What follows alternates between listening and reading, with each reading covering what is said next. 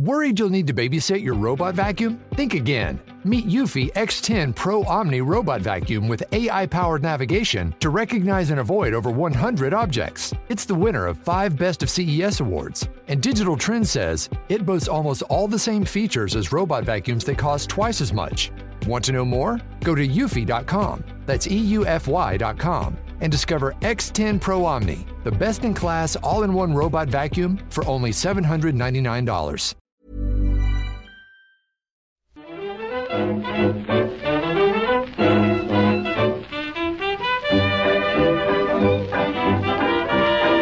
Muy buenas, amigas y amigos. Bienvenidas, bienvenidos una semana más al podcast Reload, programa sobre videojuegos que hacemos desde anightgames.com. Esta mañana, es para nosotros la mañana del jueves, tengo cierta prisa para llegar al saludo. Primero, porque tengo que aclarar que no está Víctor hoy. Y segundo, y esto es lo importante, porque saludo a Juan, a Óscar y a Marta Trivi. ¿Qué tal? Hola, ya te digo, las gallinas que entran por las que salen no están vistos, pero yo vengo aquí a suplir con muchas ganas. ¿Tú no habrás jugado al Like a Dragon Infinite Wealth, Marta? No es que, es que me acabas de presentar, ya me viene para dejar de efecto. No he jugado todavía, pero, pero si queréis lo juego y me invitáis otro día también al reload. Me parece guay. Lo digo porque me, me- me jode un poquitín no poder hablar ni de Ichiban ni de, no sé, el personaje que queráis de Tekken 8, Heihachi, por ejemplo. Panda. porque o Panda con gafas de sol, porque no no hemos jugado todavía al Tekken, creo que para la semana que viene sí podremos hablar del juego de lucha de Bandai Namco y, y a Infinite Wealth sí hemos jugado como medio, lo que pasa que lo ha hecho Víctor, que esta semana no está y la que viene sí nos contará qué tal el juego, pero si has jugado a Palworld, Marta, que no sé si es más importante, no. Estamos perdiendo patrons ahora mismo. Pero, pero bueno, se, se- se puede y se debe hablar también de Palworld hoy, ¿no? Creo que además es interesante hablar de Palworld sobre el juego en sí, porque una de las cosas que me preocupa es que estoy viendo mucha conversación alrededor de Palworld y poco análisis en sí de los defectos y las virtudes que, que tiene el juego. Así que no, me, no te puedo decir que me haya gustado jugar, pero sí que te digo que tengo muchas ganas de hablar del juego. Yo estoy ahí también. Yo también he jugado y estoy con ganas de comentar varias cosillas, no solo las polémicas, que Ahí creo está. que podemos llegar a relativizarlas, porque me parece que se están inflando un poco más de la cuenta, pero hablaremos de eso y hablaremos también de lo que queráis o de lo que os dejen. Juan, Oscar, lo digo sobre todo pensando en tu martillo, Oscar. Bueno, no es tuyo, pero se, se- se escucha en tu micrófono, ¿no? Si fuera mío, se cometerían muchos delitos ¿eh? en, en este edificio. Porque llevo, llevo ya muchos meses con el martillo encima. Yo no sé cuánto tiempo voy a aguantar en esta grabación. De hecho, lo, lo aviso de antemano, pero, pero bueno, es un poco desesperante. A ver qué pasa. A ver qué pasa. Os voy comentando por el line si, si se pasan con el martillo. De momento, se están medio portando, por ahora. Tú también has jugado al Palworld.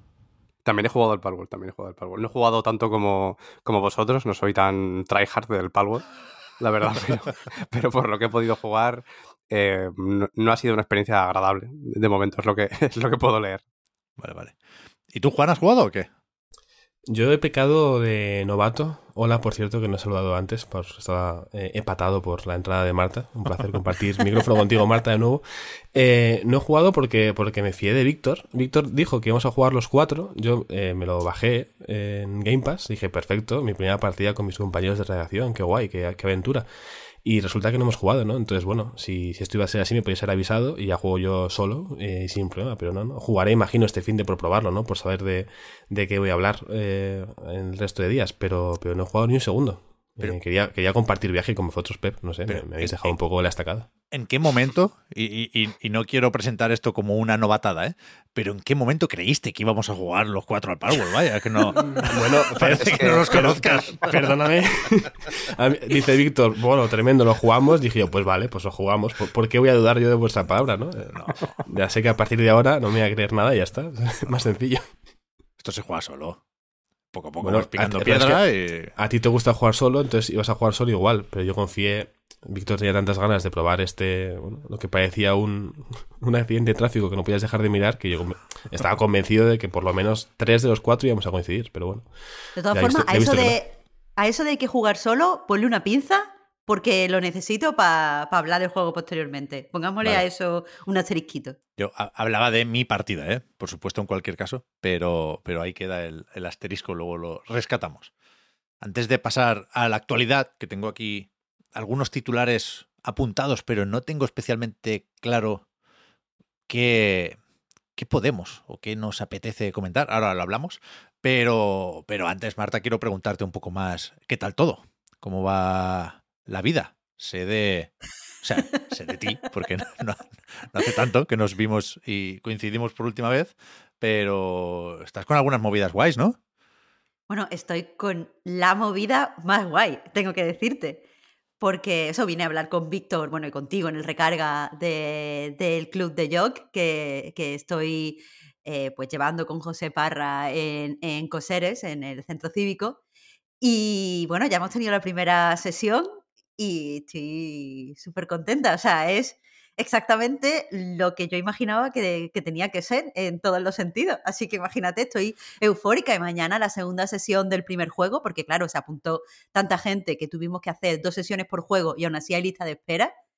Eh, y eso, la, la primera sesión del primer juego, increíble. Mañana la segunda sesión del primer juego y estoy a tope. Y ya el mes que viene mirando a The Cosmic With Sisterhood, que es el juego de. eh, O sea, el, el segundo juego. Bien, bien. Esto, o sea, por supuesto es un equivalente al clásico club de lectura, ¿no? Lo que se hace es proponer un título para que eh, los asistentes lo jueguen y, y poner en común opiniones y charlar un poco de lo que surja. Imagino, es verdad que no habíamos hablado después de esa primera sesión, Marta, que dedicasteis a The Fabulous Fear Machine de Fictiorama y, y eso, a finales de febrero le toca a The Constructive. Sí, fue, fue muy guay. Aparte, eh, tú sabes, o sea, no sé qué experiencia tiene aquí cada uno con club de lectura. Yo he estado en, en bastantes, pero la idea de, hacer el club de yo surgía del último club de lectura en el que estoy ahora, de la biblioteca aquí de al lado de mi casa, donde hay una, pues, una serie de señoras que me inspiran un montón en la forma en la que hablan de juegos y tal. Eh, y, yo pensé, wow, esta forma de hablar de juegos se puede aplicar a videojuegos, pero lo veo poco porque normalmente no, no se detiene, o sea, no nos detenemos como personas que hablamos de juego a, eh, yo qué sé, a, a- a profundizar como comunidad en los temas de juego. En el sentido de que sí, yo escribo un texto, este juego va de esto y lo hace así y políticamente, bla, bla, bla, pero al final soy yo monologueando. Pero nos sentamos allí, eh, en el- la primera sesión fuimos 17 personas, eh, nos sentamos allí, habló todo el mundo, eh, todo el mundo tenía como cosas que, que aportar. Yo llevaba, por supuesto, una lista de, de temas y de referencias. Para esta segunda sesión voy a llevar también lecturas recomendadas y tal. Pero como que, por ejemplo, quise hablar de, la, de, o sea, de Fabulous Fair Machine, una de las cosas que tiene, como, como casi todos los juegos de Fictiorama, eh, y es una cosa muy interesante del estudio, es que eh, los protagonistas son siempre villanos. Entonces, una de las cosas que yo quería hablar es qué pasa con la identificación cuando no somos ni héroes ni antihéroes, sino que directamente somos gente mala que está haciendo cosas malas.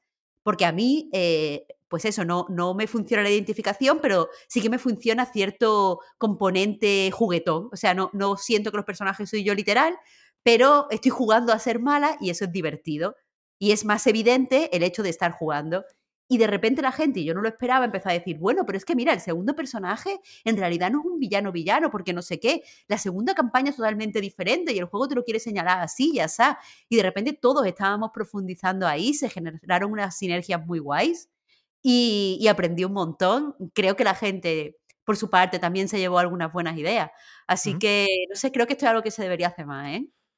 Ya ves, ya ves. Opino igual. Me he quedado un poco loco antes, Marta, porque cuando hablabas del club de lectura, de la biblioteca, creo que has dicho que las señoras venían a hablar de juegos. Y me ha hecho Ah, gracia no, no. imaginar que, que- que habíais quedado para comentar no sé qué novedad literaria y, y te decían, ¿y tú cuántos pals llevas ya?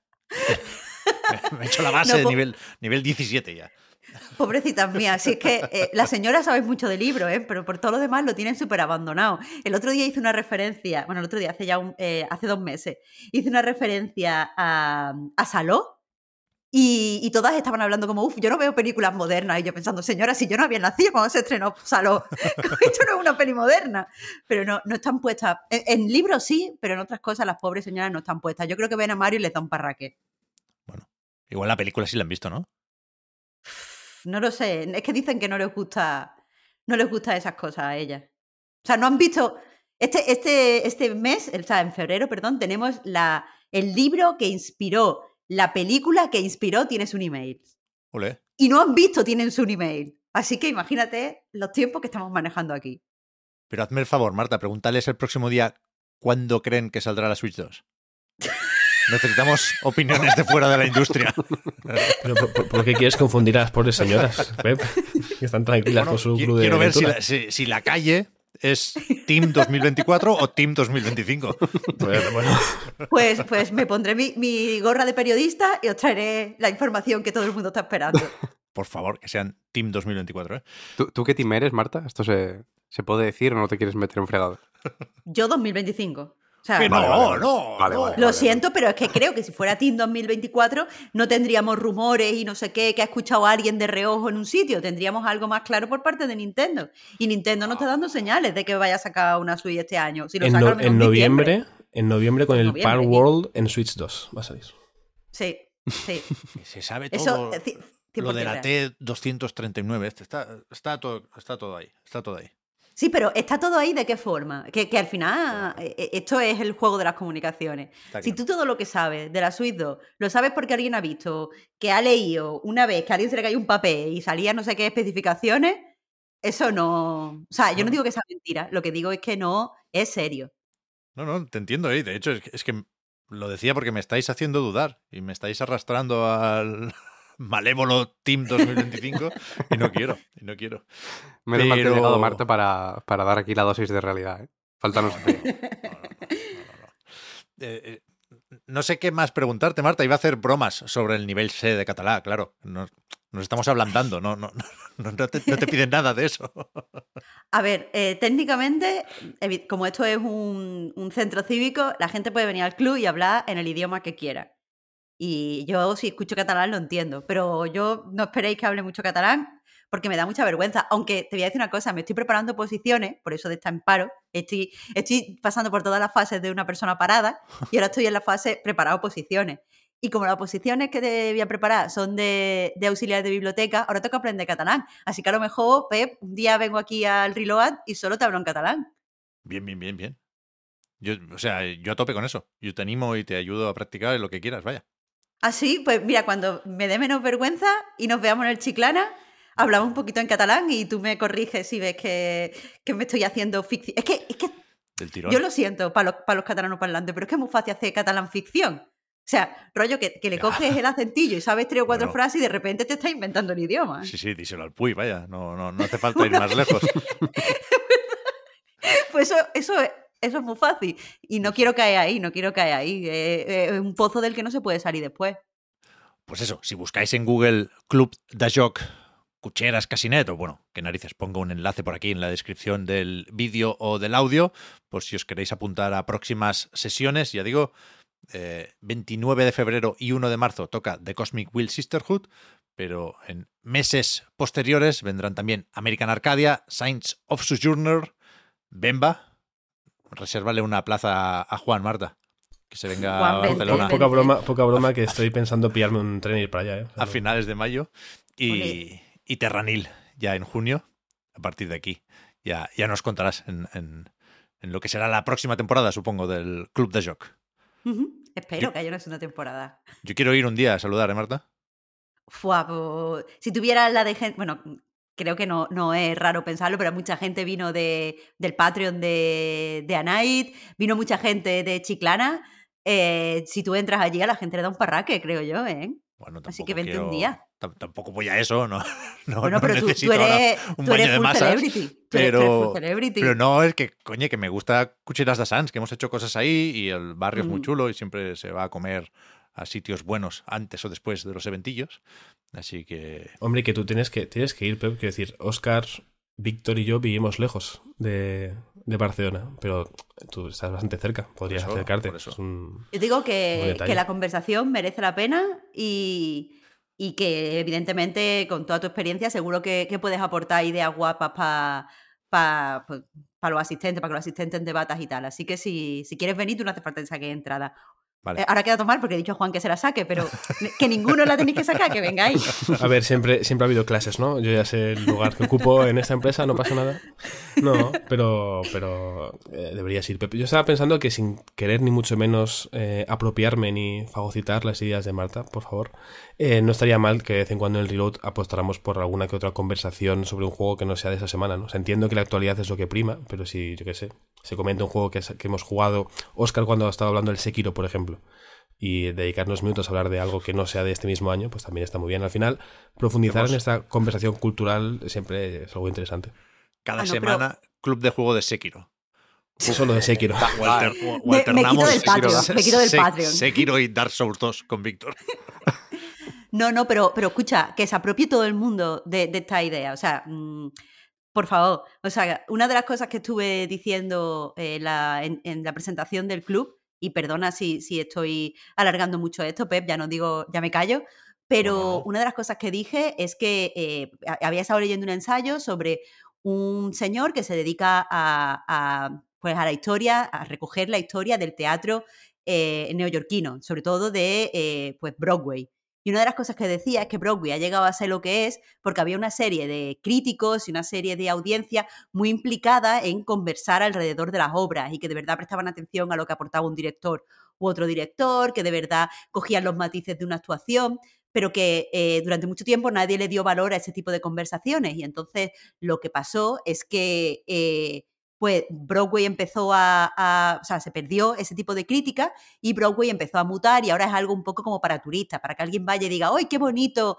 Hamilton. Y ya está, no hay como cultura del teatro. Y el ensayo reflexiona un poco sobre que la crítica y la conversación cultural hacen, hacen al final, forman parte del medio y hacen que el medio se mueva en una dirección u otra, pero ahora se está perdiendo porque la gente solo se relaciona con la crítica en base a decir me gusta o no me gusta, esto bien o esto mal, pero no, no concibe la idea de esto mal, pero mira qué montón de conversaciones, mira todo lo que podemos aprender a raíz de esto. Y, y al final el club de lectura, de, de hecho yo presenté así el club y al final uno de los asistentes dijo, oye, mira, pues tengo que decirte que a mí el juego no me ha convencido y tal, pero la conversación ha sido un 10, yo todas estas cosas no me había fijado, todas estas cosas eh, no, no pensaba que el juego podía, podía llegar hasta ahí. Y, y fue muy productivo. Entonces, como yo quiero que los videojuegos pues se moldeen y se haga algo así como el teatro y tal y cual. Y no quiero entrar en prestigio ni nada de eso, pero sí que quiero que la gente se relacione de una forma cultural con ellos. Animo a todo el mundo a que se apropie de la idea y que hagan club por todos sitios, porque la idea no es de nadie, es una idea. Así que ha- haced club en Anait y fuera de Anait y en las ciudades y en los pueblos, por favor. Fantástico, fantástico. sea- Que, eh, además, el spoilercast, ahora que lo pienso, es un poco eso. O sea, no exactamente eso, pero el, el spoilercast de The Cosmic Will Sisterhood en el que tú estuviste, Marta, no deja de ser una conversación tranquila por no tener miedo del spoiler sobre un juego de una forma más profunda y no tan pegados a la actualidad. No es exactamente lo mismo, pero algo más aporta, yo creo. Sí, bueno, y, y ha- sobrevolado varias veces aquí ¿eh? la idea del club de juego de una forma u otra, en Patreon o en Discord. Es verdad que hay, hay interés y es algo muy chulo, pero hay que, hay, hay que organizarlo, hay que hacerlo. Tenemos, tenemos, tenemos de alguna forma la competencia, Marta, o, trabajo. o- o colaboramos, colaboramos. Ole, mejor, claro que sí, mejor. claro que sí, no hay competencia, solo colaboración. Si pasamos a la actualidad, yo había pensado en hacer lo que hacíamos hace un tiempo, de a falta de un tema que claramente sea el de esta semana, que insisto, eh, seguramente sería Palworld, y lo movemos al segundo bloque porque es verdad que creo que podemos comentar más el juego que el fenómeno, sin olvidarnos de que, ya digo, a fecha de hoy lleva 8 millones de copias vendidas en Steam. Faltan, por sumar aquí, no sabemos cuántos son los jugadores de Game Pass, de Xbox y de PC. Cuando escuchéis esto, se pu- se puede hacer el cálculo, supongo. El sábado llevará 10 millones, así que de eso hay que hablar también. Pero, insisto, lo hacemos en un ratito y, y antes, ¿qué, qué queréis comentar? ¿Quién, ¿Quién empieza? ¿Quién se anima? Bueno, pues yo que creo que tengo la mejor noticia, o por lo menos la que más me, me interesa personalmente, que es que ha anunciado dos juegos Sam Barlow. eh, ha hecho, ha demostrado además que tiene su propio estilo a la hora de, de anunciar juegos. Vuelve con lo de Project, una letrita y así como si estuviera todo censurado, y las descripciones de Steam censuradas, y las fotos con una paleta de colores concreta y tal. Y no sé si os ha inspirado, pero yo estoy, o sea, yo fue ver la, bueno, escuchar en la recarga que se habían hecho los anuncios, empezar a buscar y yo ya tengo teorías de que los juegos están relacionados por el ojo, hay una puerta que se abre y en el otro hay una puerta reflejada y no sé qué, y, y no sé, yo ya he empezado a jugar, ¿eh? Y solo ha sido el anuncio. Ya, supongo que esa es la intención, ¿no? Eh, decíamos o comentábamos también en la recarga que lo de C y D eh, hay que calcularlo a partir de Immortality, ¿no? Que es el Project A, no es el primer Ambrosio. juego de San Barlow, pero sí el primero de su nuevo estudio, Half Mermaid, y, y efectivamente su nombre en clave era Ambrosio. Luego el B, Bastille, era Juan Sí, el, de Bastille. la, el de la Revolución Francesa. Ese está parado, el, el desarrollo, y, y C y D, pues son los que en principio están ahora en marcha, no sabemos cuándo llegarán, no sabemos exactamente qué serán, y a mí lo que me llama la atención es que en principio solo uno, solo el C, es FMV, Full Motion Video, es decir, con imágenes reales grabadas con actores y actrices como Her Story, Telling Lies y Immortality, ¿no? Y, y el otro, tenemos que imaginarlo como un survival horror en tercera persona, como un Silent Hill, vaya. A ver, usa esa etiqueta en Steam. Pero yo creo que hay truco, te tengo que decir, ¿eh? O sea, creo que eh, probablemente sea parte en tercera persona y otra parte en interfaz. Tengo, tengo la vibe de que va a ser. Pero está Half Mermaid como para ponerse a tocar Unreal Engine 5, por ejemplo. No, no, no sé cómo es el estudio. Quiero decir, yo, yo siempre he pensado en Sam Barlow y algún colaborador, uno o dos, vaya, quiero decir. No, no lo sé. Eh, pero ya te digo, que sea, que ponga tercera persona y tal, no significa que vaya a ser todo el juego. Yo creo que tiene que ver con lo de las puertas. O sea, está todo el tiempo reflejando desde las puertas, las puertas. Yo creo que hay una parte de. mm, que va a haber una parte de interfaz, que será lo de acceder a estas puertas y no sé qué. Y después que dentro de las puertas a lo mejor hay partes que son en tercera persona y no son en vídeo. Aunque de todas formas hay juego en tercera persona en vídeo. Me estoy acordando ahora.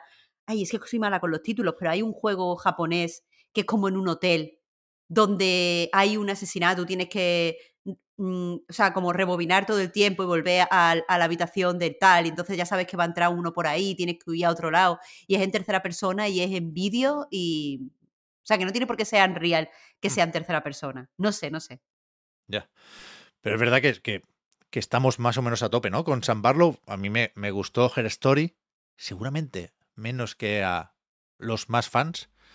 Telling Lies, lo siento, no me entró, pero con Immortality me, me, me convenció, vaya. Así que tengo ganas de, de ver qué pasa ahora. Es que aquí creo que seamos o no fans, que eso e- está guay, eh, al final siempre hay algo que comentar de sus vídeos. No sé si habéis visto de Game Maker, Game Maker Toolkit el vídeo que tiene sobre juegos de detectives, le dedica Hmm. una parte del vídeo a Her Story y en qué sentido Her Story revoluciona el género y es eso, puede no gustarte la experiencia, pero está haciendo algo que ha inspirado otro juego y que mm, en cierta forma ha funcionado como un estándar. Telling Lies, el problema que tiene al final es el exceso de ambición a la hora de contar su historia.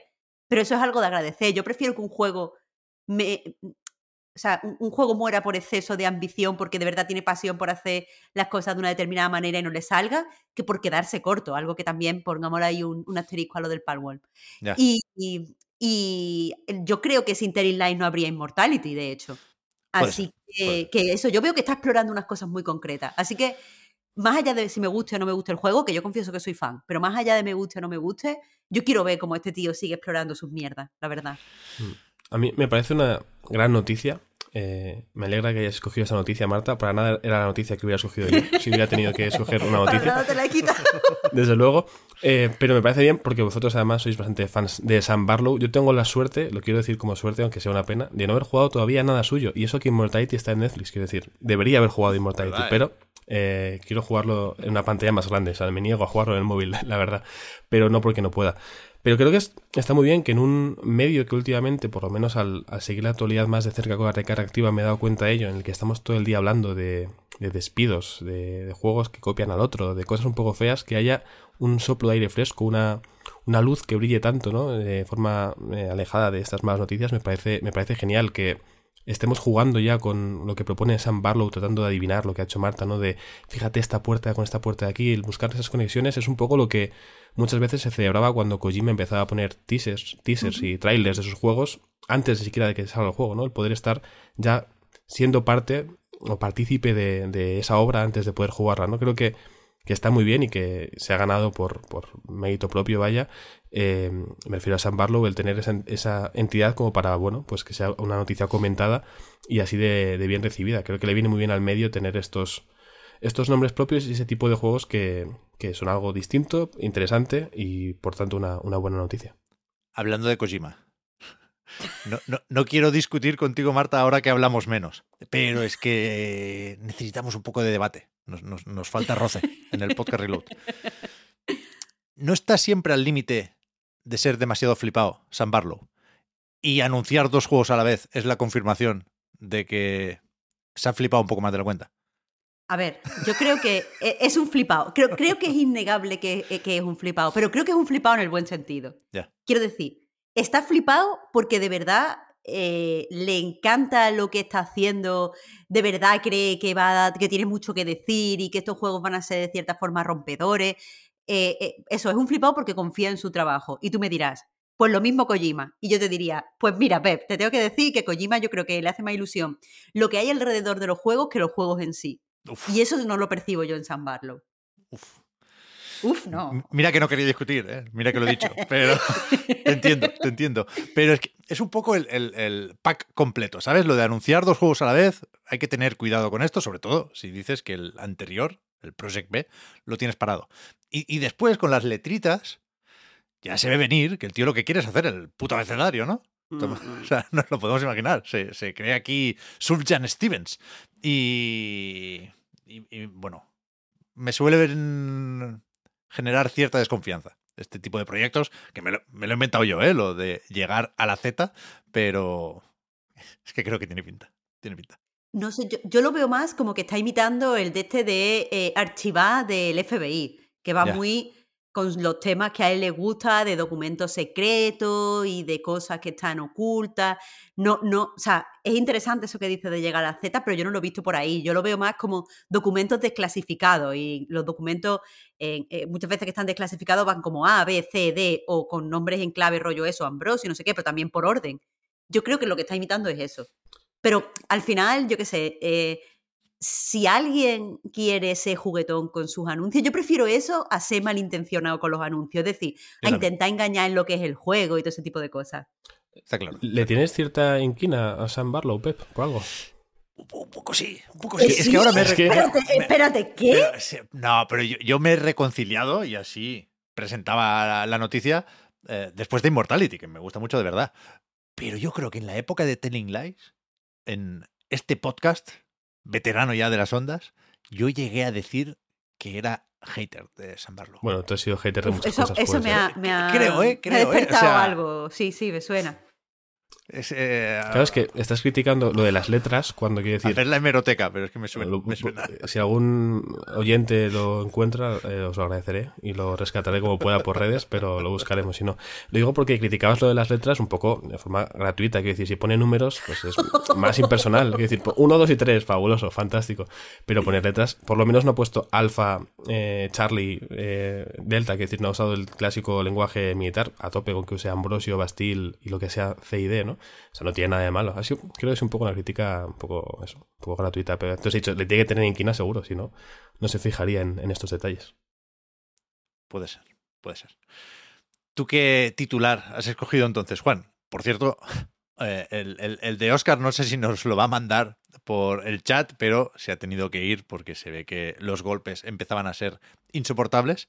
Pero, pero eso, ¿qué, qué comentamos ahora? Sí, el pobre Oscar nos ha tenido que dejar.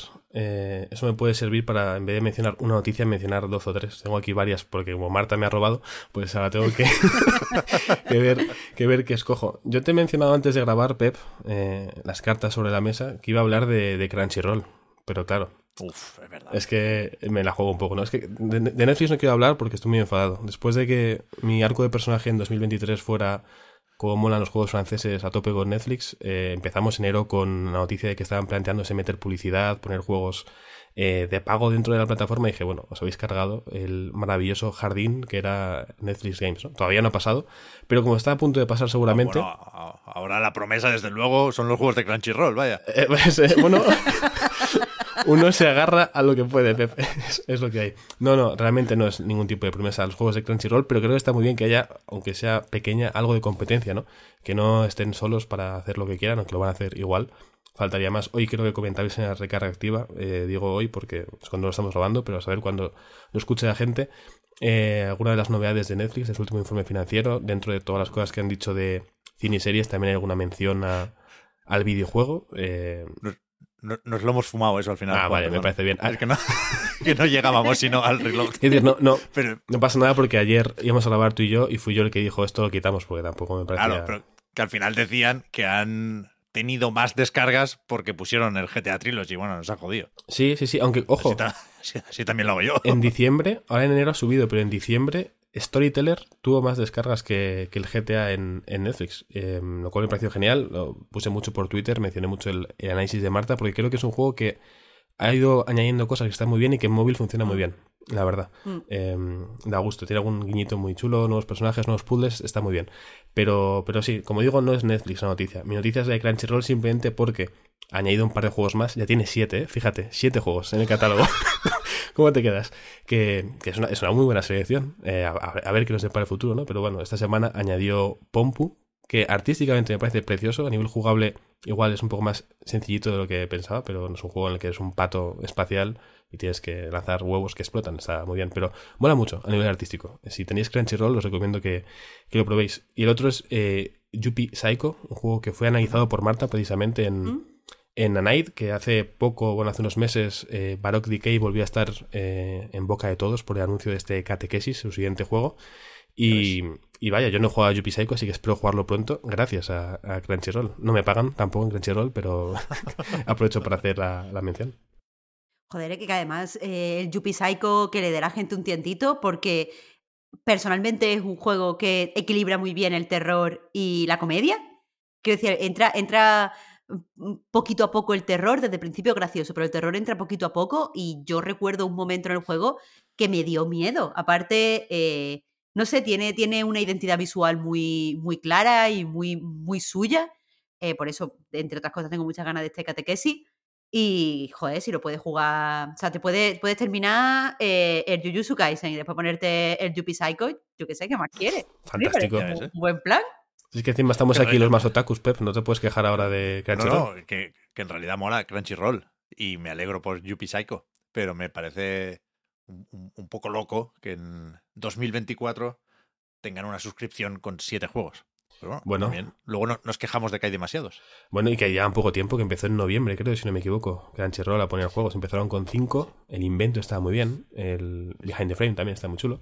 Y ahora pues estos dos, ojalá vayan metiendo más, pero bueno, sobre todo son juegos que están muy bien para móvil, que es una cosa que Netflix se ha olvidado, ha empezado a meter juegos a cholón y algunos en móvil igual no son tan o no funcionan tan bien. Vaya, Terranil, si no me equivoco, que también lo analizaste tú, Marta, creo que en móviles no iba tan fino, no lo he podido probar todavía, pero mucha gente se quejó de que los controles igual no- en una pantalla móvil no eran los, los más adecuados. Ah, pues, Tablet mínimo ahí. pues qué mierda, porque yo pensaba, yo, yo estaba segura de que se tenía que jugar bien a Terranil en, en móviles. Para mí lo importante equivoco, ¿eh? era con, con casco, pero. O sea, que, que no, no, seguro que me equivoco yo. Pero yo al jugarlo, yo lo jugué en PC, eh, me dio la sensación de que se podía traducir, se podía trasladar muy bien eh, la jugabilidad a, a móviles. pero vamos, supongo también que lo que dice Pepe es que la pantalla a lo mejor del móvil es muy chica para que salga toda la, la info clara, para que puedas moverte con tranquilidad, también para que puedas apreciar los detallitos del juego, que son muy importantes. Pero con respecto a lo de que solo tengan eh, siete juegos, cinco juegos y todo eso, eh, yo os lo digo claro, tal y como han, se han desarrollado las plataformas de, streaming, de, suscripción para cine y para series, donde, se han- donde la cantidad de contenido ha terminado por superar la calidad de contenido, yo prefiero que los servicios tiendan por poner juegos, o sea, por hacer de, de curator y que escojan bien juegos que, como decía Juan, se jueguen bien en móviles, escoger juegos que puedan gustar a mucho tipo de gente, que se dediquen a escoger juegos un poco desconocidos para ponerlos en primera, en primera plana. Yo prefiero eso a tener una enorme cantidad de juegos donde yo tengo que ver qué juego me interesa y qué juego no. Que a, a- priori puede parecer, oye, es que tener mucho donde elegir siempre es mejor. Pero es que tener mucho donde elegir significa que han tenido que meter mucha mierda. Y si juegas a dos sí. juegos y los dos juegos te parecen mierda, al final dejas de entrar al servicio. Eh, yo creo que hace falta eso, más, más eh, curators y menos, aunque, aunque el contenido sea peor. Al final, por ejemplo, si hacemos la- la lo que decía, la traducción, o sea, la comparación con las plataformas de streaming, eh, ahora una plataforma que está bastante bien es, es Apple, Apple TV, porque está sacando pocas series, las está sacando además una, otra, otra, en vez de sacar 30 o 40, o sea, yo que sé, 30 no, pero 7 o 8 al mes, como hace Netflix, y las series de Apple están bastante bien. Hay un mínimo de calidad que se está manteniendo. Eso no va a durar mucho, evidentemente. Entonces, yo qué sé, ¿eh? yo, yo prefiero menos. Yo prefiero eso, calidad a cantidad. Y, o sea, yo también, ¿eh? Por supuesto. Pero, y, y sé que es un extra en el caso de Crunchyroll y de Netflix, que ya veremos si en cierto momento se usa como excusa para subir el precio de la suscripción, pero me da que en el caso de Crunchyroll lo, lo han hecho porque han visto que Netflix lo hacía, ¿no? Y, y- y puedo entender la relación entre el público otaku y el público gamer, pero, pero no sé, me parece una de esas apuestas poco decididas. De hecho, qué narices. Crunchyroll no deja de ser de Sony, ¿eh? que algo saben. Pero, pero sí, vere- veremos cómo se desarrolla esto.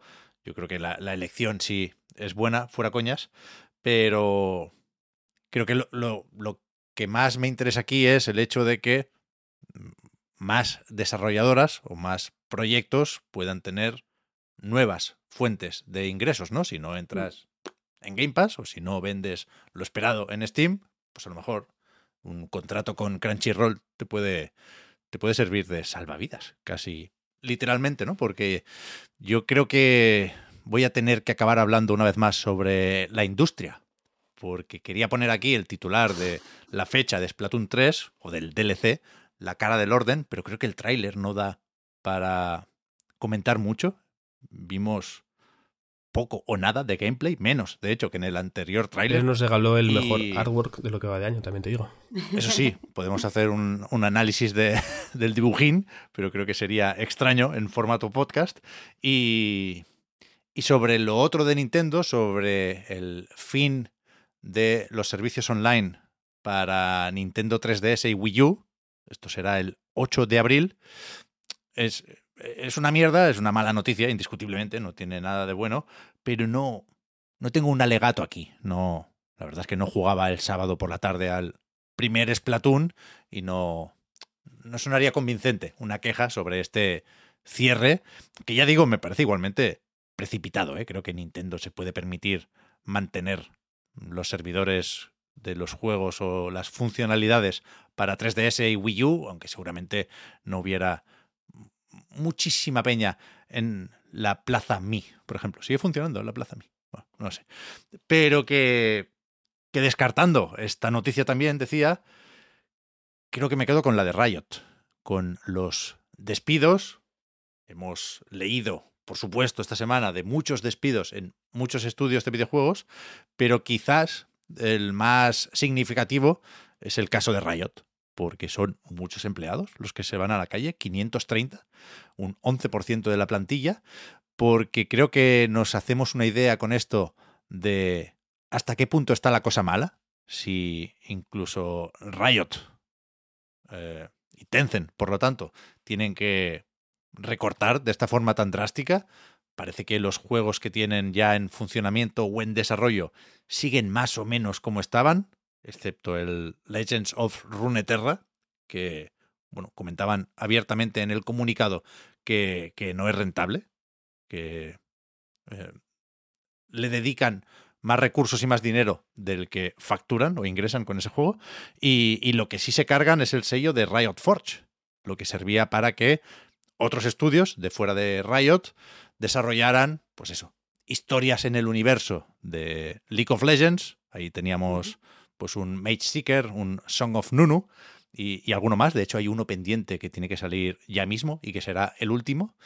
Pero, pero bueno, creo que hay un contraste muy grande entre la celebración del décimo aniversario, creo recordar, de, de Riot, que yo sin, insisto, eh, sin ser jugador ni de LOL ni de Valorant, sí recuerdo ese anuncio como un momento muy importante. Ahí se, se, se presentó justamente Valorant, se anunció también el Project L, el de lucha, que ahí sigue y creo que veremos más y probaremos más moderadamente pronto. El se anunció el, el Project M también, que es el MMO este un poco tipo Diablo, y, y, y, pintaba muy bien las cosas para Riot en ese momento, creo, hace no tanto, ya digo.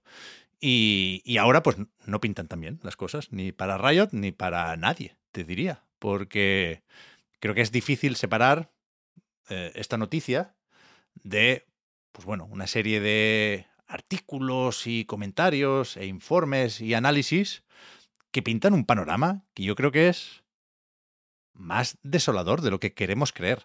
Es decir, ya, ya mencionamos algo de esto a lo largo de 2023, ¿eh? que, hostia, nos sorprendía hasta cierto punto lo de los despidos, incluso sabiendo que veníamos de un crecimiento seguramente eh, irresponsable durante la pandemia, porque se jugaba mucho y se vendía mucho, y, y, ahora pues hay que desescalar esos equipos, esas compañías y volver a una situación que si no es prepandémica, pues se le parece. Y, y, bueno, hay una serie de ajustes ahí que son dolorosos y son crueles incluso, pero, pero que, que los estamos viendo en todas partes, en todas las compañías tecnológicas de videojuegos y, de las que no lo son, ¿no? Pero, pero eso, en 2023 decíamos, hostia, muchos despidos, pero también mucho juego. Y como jugadores, es, es, es difícil no darle importancia a eso, ¿no? Aunque haya un desfase en el tiempo, porque los juegos que salen ahora son los que se empezaron a desarrollar hace 3, 4, 5 años, no, nos, nos resultaba difícil ser conscientes, creo yo, de lo jodido de la situación. Pero es que ahora ya nadie intenta disimularlo. Es decir, no solo lo vemos con los despidos, es verdad que los informes financieros, la mayoría siguen siendo, y, y, y pronto tendremos los del último trimestre, pero siguen siendo moderadamente buenos, en tanto que la facturación crece. También los costes, pero, pero parece que hay dinero, ¿no? Pero sin embargo, hay también un, un, un discurso que es, que es, tremendo y es tremendista en Games Industry. El otro día lo, lo, decía me, medio en coña en la recarga activa, porque tampoco tengo otra forma de tomármelo, pero es, es bestia que entres en el portal de referencia de la industria del videojuego, o uno de los portales de referencia, y el artículo destacado sea el CEO de no se sabe qué compañía, dos puntos. Nos esperan dos años de dolor. Two years of pain. Lo digo siempre en inglés para que quede clara, clara la traducción, ¿eh? para darle gravedad. Pero no, no, pero que es dolor de verdad. No, o sea, no es el personaje de Naruto. Es que está la cosa mala. Y, y creo que todavía no somos del todo conscientes. ¿Por qué? puede que no nos afecte aquí y ahora como jugadores, ¿no? Porque seguimos teniendo lanzamientos y estamos agobiados porque no llegamos al Yakuza, al Tekken, al Persona y al, en mi caso, Suicide Squad, Kill the Justice League, pero que, que creo que se viene una crisis gorda, vaya. A ver, eh, yo, o sea, yo, yo creo que tienes razón en todo lo que dices, pero me cuesta interpretarlo como tú en el sentido de que eh, no, no, me creo esa lectura de la industria que nos están preparando. No me creo eh, que venga una crisis gorda. Yo creo que lo que está pasando, tengo, o sea, tú, tú si, si, después, si yo te digo esto y tú me dices que no, te voy a creer, porque tú tienes una visión de la industria mucho más ajustada y mucho mejor y, con mucho, y mucho más profunda que la mía. Pero no puedo evitar eh, pensar que lo que pasa aquí es que las compañías de videojuegos las dirige gente que tiene mucho eh, conocimiento y mucha experiencia dirigiendo empresas de cosas que no son de videojuegos. Y entonces les cuesta ajustarse a los tiempos de los videojuegos. Entonces todo el tiempo, por ejemplo, vienen lo, las vacas gordas de, de, la pandemia, que es una frase un poco asquerosa de decir, pero yo creo que lo- en videojuegos se, percibe así. Vienen, vienen las vacas gordas de, de la pandemia y hacen una serie de promesas a los inversores basados no en la realidad, sino en esas vacas gordas, rollo. El año pasado conseguimos todo este dinero y los inversores dicen, oh my god, pues voy a poner ahí mi dinero porque entonces vendrá, porque claro, cuando estás muy embebido en las dinámicas capitalistas, todo el tiempo piensas en términos de crecimiento. Entonces dice, bueno, pues si has crecido esto, el siguiente crecimiento tiene que ser aquí, voy a poner mi dinero. Entonces han hecho unas promesas, eso, en base a la ficción. Y cuando el año siguiente no se llega a esas promesas, por mucho, mucho, mucho dinero de beneficios que tenga, dicen, uy, que es que viene una crisis. Entonces hacen una serie de promesas en base a esas crisis que no sigue, de nuevo, no es la realidad y de nuevo están elevadas. Y cuando al año siguiente tienen un cierto problema, lo que dicen es, uff, tenemos que despedir porque lo, lo que no podemos es mm, quedar mal delante de los inversores. Y al final lo que está pasando es que son empresas que si tú las miras objetivamente están ganando un chorretón de dinero, muchísimo, muchísimo dinero, empresas que están plagadas de intermediarios a los que no despiden, despiden a los profesionales que de verdad hacen los juegos y que están con el culo encogido porque vienen una supuesta crisis cuando lo que les pasa es que no están haciendo la economía de sus empresas en base a la realidad. Que la realidad es, los videojuegos tardan mucho tiempo en hacerse. Y si quieres que sean videojuegos punteros tecnológicamente o innovadores en otros sentidos más allá de la tecnología, se puede tardar incluso un poco más. Los videojuegos es un, medio en el que eh, hay que hacer una inversión muy grande y tarda mucho eh, en entrar el dinero. Y aparte de eso, es un medio donde eh, muchos juegos, o la mayoría de los juegos, como hay tanto, tanto, tanta oferta, muchos juegos van a ser rentables, pero no al punto en el que tú crees. ¿Y con esto a qué me refiero? Hay empresas de videojuegos que tienen como un, juego como insignia y ese juego a lo mejor hace diariamente, pongamos, 12 millones de beneficios. Y cuando empiezan a desarrollar otro juego, invierten un dinero en empezar a desarrollarlo y de repente se dan cuenta de que no van a tener 12 millones de beneficios diarios. Y dicen, uff, vamos a cancelar la producción. No porque ese juego vaya a ir mal, sino porque ese juego no va a tener tantos beneficios como su book insignia. Y entonces parece que no están sacando juego, parece que no están desarrollando nada, están quedando mal con los inversores, pero lo que está pasando es que ninguna de las personas que tiene que tomar decisiones, ninguna de las personas que tiene que llevar la economía de esa empresa sabe de videojuegos. Y, bueno, esto es algo que se daba mucho al principio en las compañías. O sea, ahora por, por, cosas que no puedo contar sin Víctor aquí, me estoy documentando mucho sobre la historia de los videojuegos en el marco capitalista. Y al principio, todas las empresas, la mayoría de las empresas que se metieron en videojuegos no venían de videojuegos y tuvieron que hacer unos ciertos ajustes para amoldarse a cómo se desarrollaban videojuegos. Pero como no había dinámica del capitalismo tardío y no se esperaba miles de millones de beneficios, pues pudieron hacer esa forma de adaptarse. Pero ahora ha pasado que, como los videojuegos están siendo, o sea, están teniendo presupuestos de superproducciones y hacen falta muchísima gente que funcione como inversores, esos inversores que vienen de otros campos se están metiendo en videojuegos y esperan que todos los videojuegos son el GTA V y que todos los videojuegos dan eh, dinero inmediatamente y que esto es cosas que no son. Y no se puede, no se puede, no podemos como audiencia entrar en esas dinámicas si alguien no lo ve con los videojuegos, que piense en Marvel. O sea, Marvel, eh, todo el mundo está como el, ¡buah, está de capa caída! Es que esto es increíble, las películas no dan dinero. Y después lo ves y las películas están dando cientos de millones. Lo que pasa es que no están dando los miles de millones que habían dado las películas anteriores. Y por eso se considera un fracaso. Y cómo de pervertido tenemos que tener la cabeza para considerar que una peli que da cientos de millones de beneficios es un fracaso. Pero, pero no, pero tenemos que evitar, tenemos que evitar entrar ahí. Yo de verdad no creo que Riot tenga pérdida. De hecho, no creo que a Riot las cosas no le salgan rentables. No le salgan rentables en base a las promesas ficticias que ha hecho a sus inversores. Pero dinero está entrando ahí a paladas. Y, y, que compremos, o sea, que, que, pongamos otra idea sobre la mesa es un poco perverso. No sé cómo lo ve. Marta presidenta, eso es lo primero. lo segundo es que estoy totalmente de acuerdo con lo que has dicho. Pero lo tercero que es lo que me preocupa, es que creo que nos están animando a mirar un poco más allá. Es decir, creo que tu análisis es totalmente certero para la industria del videojuego de una forma más o menos cerrada. Es decir, de, viendo las, las propias compañías que forman esta industria, ¿no? Las desarrolladoras y las editoras. Pero yo últimamente, y lo decía el otro día, ¿eh? no, no, es nada nuevo, no es nada que no funcionara así desde hace muchos años, pero es, es, algo en lo que después de leer una serie de artículos y de informes, ya digo, pues le, he estado dando más vueltas ahora que hace un par de años, ¿no? Hmm. Que creo que es el, el tema del acceso al dinero. Es decir, de cómo se financian las compañías, de lo que sea, ¿eh? pero también de videojuegos, a partir de inversores externos, de capital riesgo y, de mandangas por el estilo, ¿no? Y, y, es mirando eso cuando empiezas a leer sobre los intereses y sobre cómo afecta la inflación, ya no a los sueldos de los empleados, que es lo que explica, por desgracia, cómo están los despidos, ¿no? Sino cómo afecta la inflación a los intereses y cómo afecta eso a lo atractivo que es un mercado o a lo arriesgado que es un mercado. El, fondo de la cuestión aquí es que durante la pandemia eh, el mercado de los videojuegos no se percibía como un mercado de alto riesgo y ahora sí. ¿No? Por, por, eso, porque hay una serie de eh, contextos que han cambiado.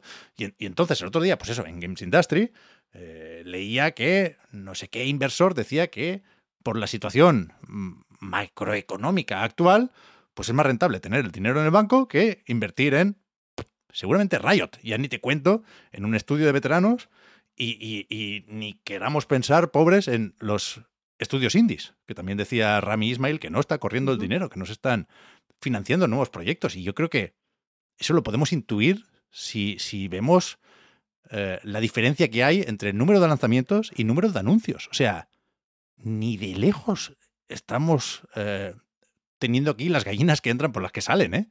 Y, me preocupa todo esto. Es verdad también que Games Industry últimamente se las trae, ¿eh? Y con, esto de las predicciones puede acabar uno leyendo un poco de todo. Eh, esta mañana pasaba un artículo también de, un colega que decía 2025 va a ser el año en el que más juegos se van a vender.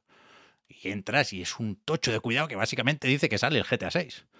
O sea, la, única premisa de ese artículo, hay, hay, alguno más, pero me entendéis. Eh, la principal premisa, desde luego, de ese artículo ni siquiera está clara. Se puede retrasar perfectamente GTA 6. No me puedes hacer un artículo así. Necesito algo más, ¿no? Pero, hostia, también confieso que yo estoy muy cómodo, eh, no, en el papel, porque no, no, me presento aquí como economista. ¿eh? Disclaimer, nada de lo que se dice aquí tendría que ser considerado a la hora de invertir, no nos hacemos responsables de nada, pero, pero un poco el rollo este de el Santiago Niño Becerra aplicado a videojuegos a mí sí me mola. ¿Conocéis al, economista este? Lo he mencionado alguna vez.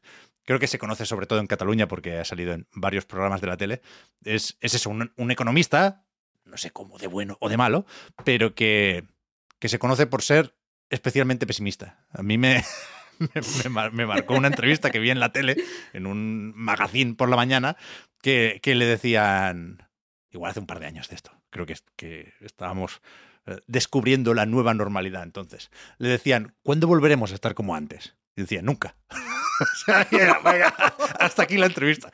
Ah, ese, ese, rollo, la verdad, que, siendo gravísimo y completamente indeseable, e, es el que yo intuyo ahora mismo. Y, todo lo que has dicho es verdad, pero es que no puedo.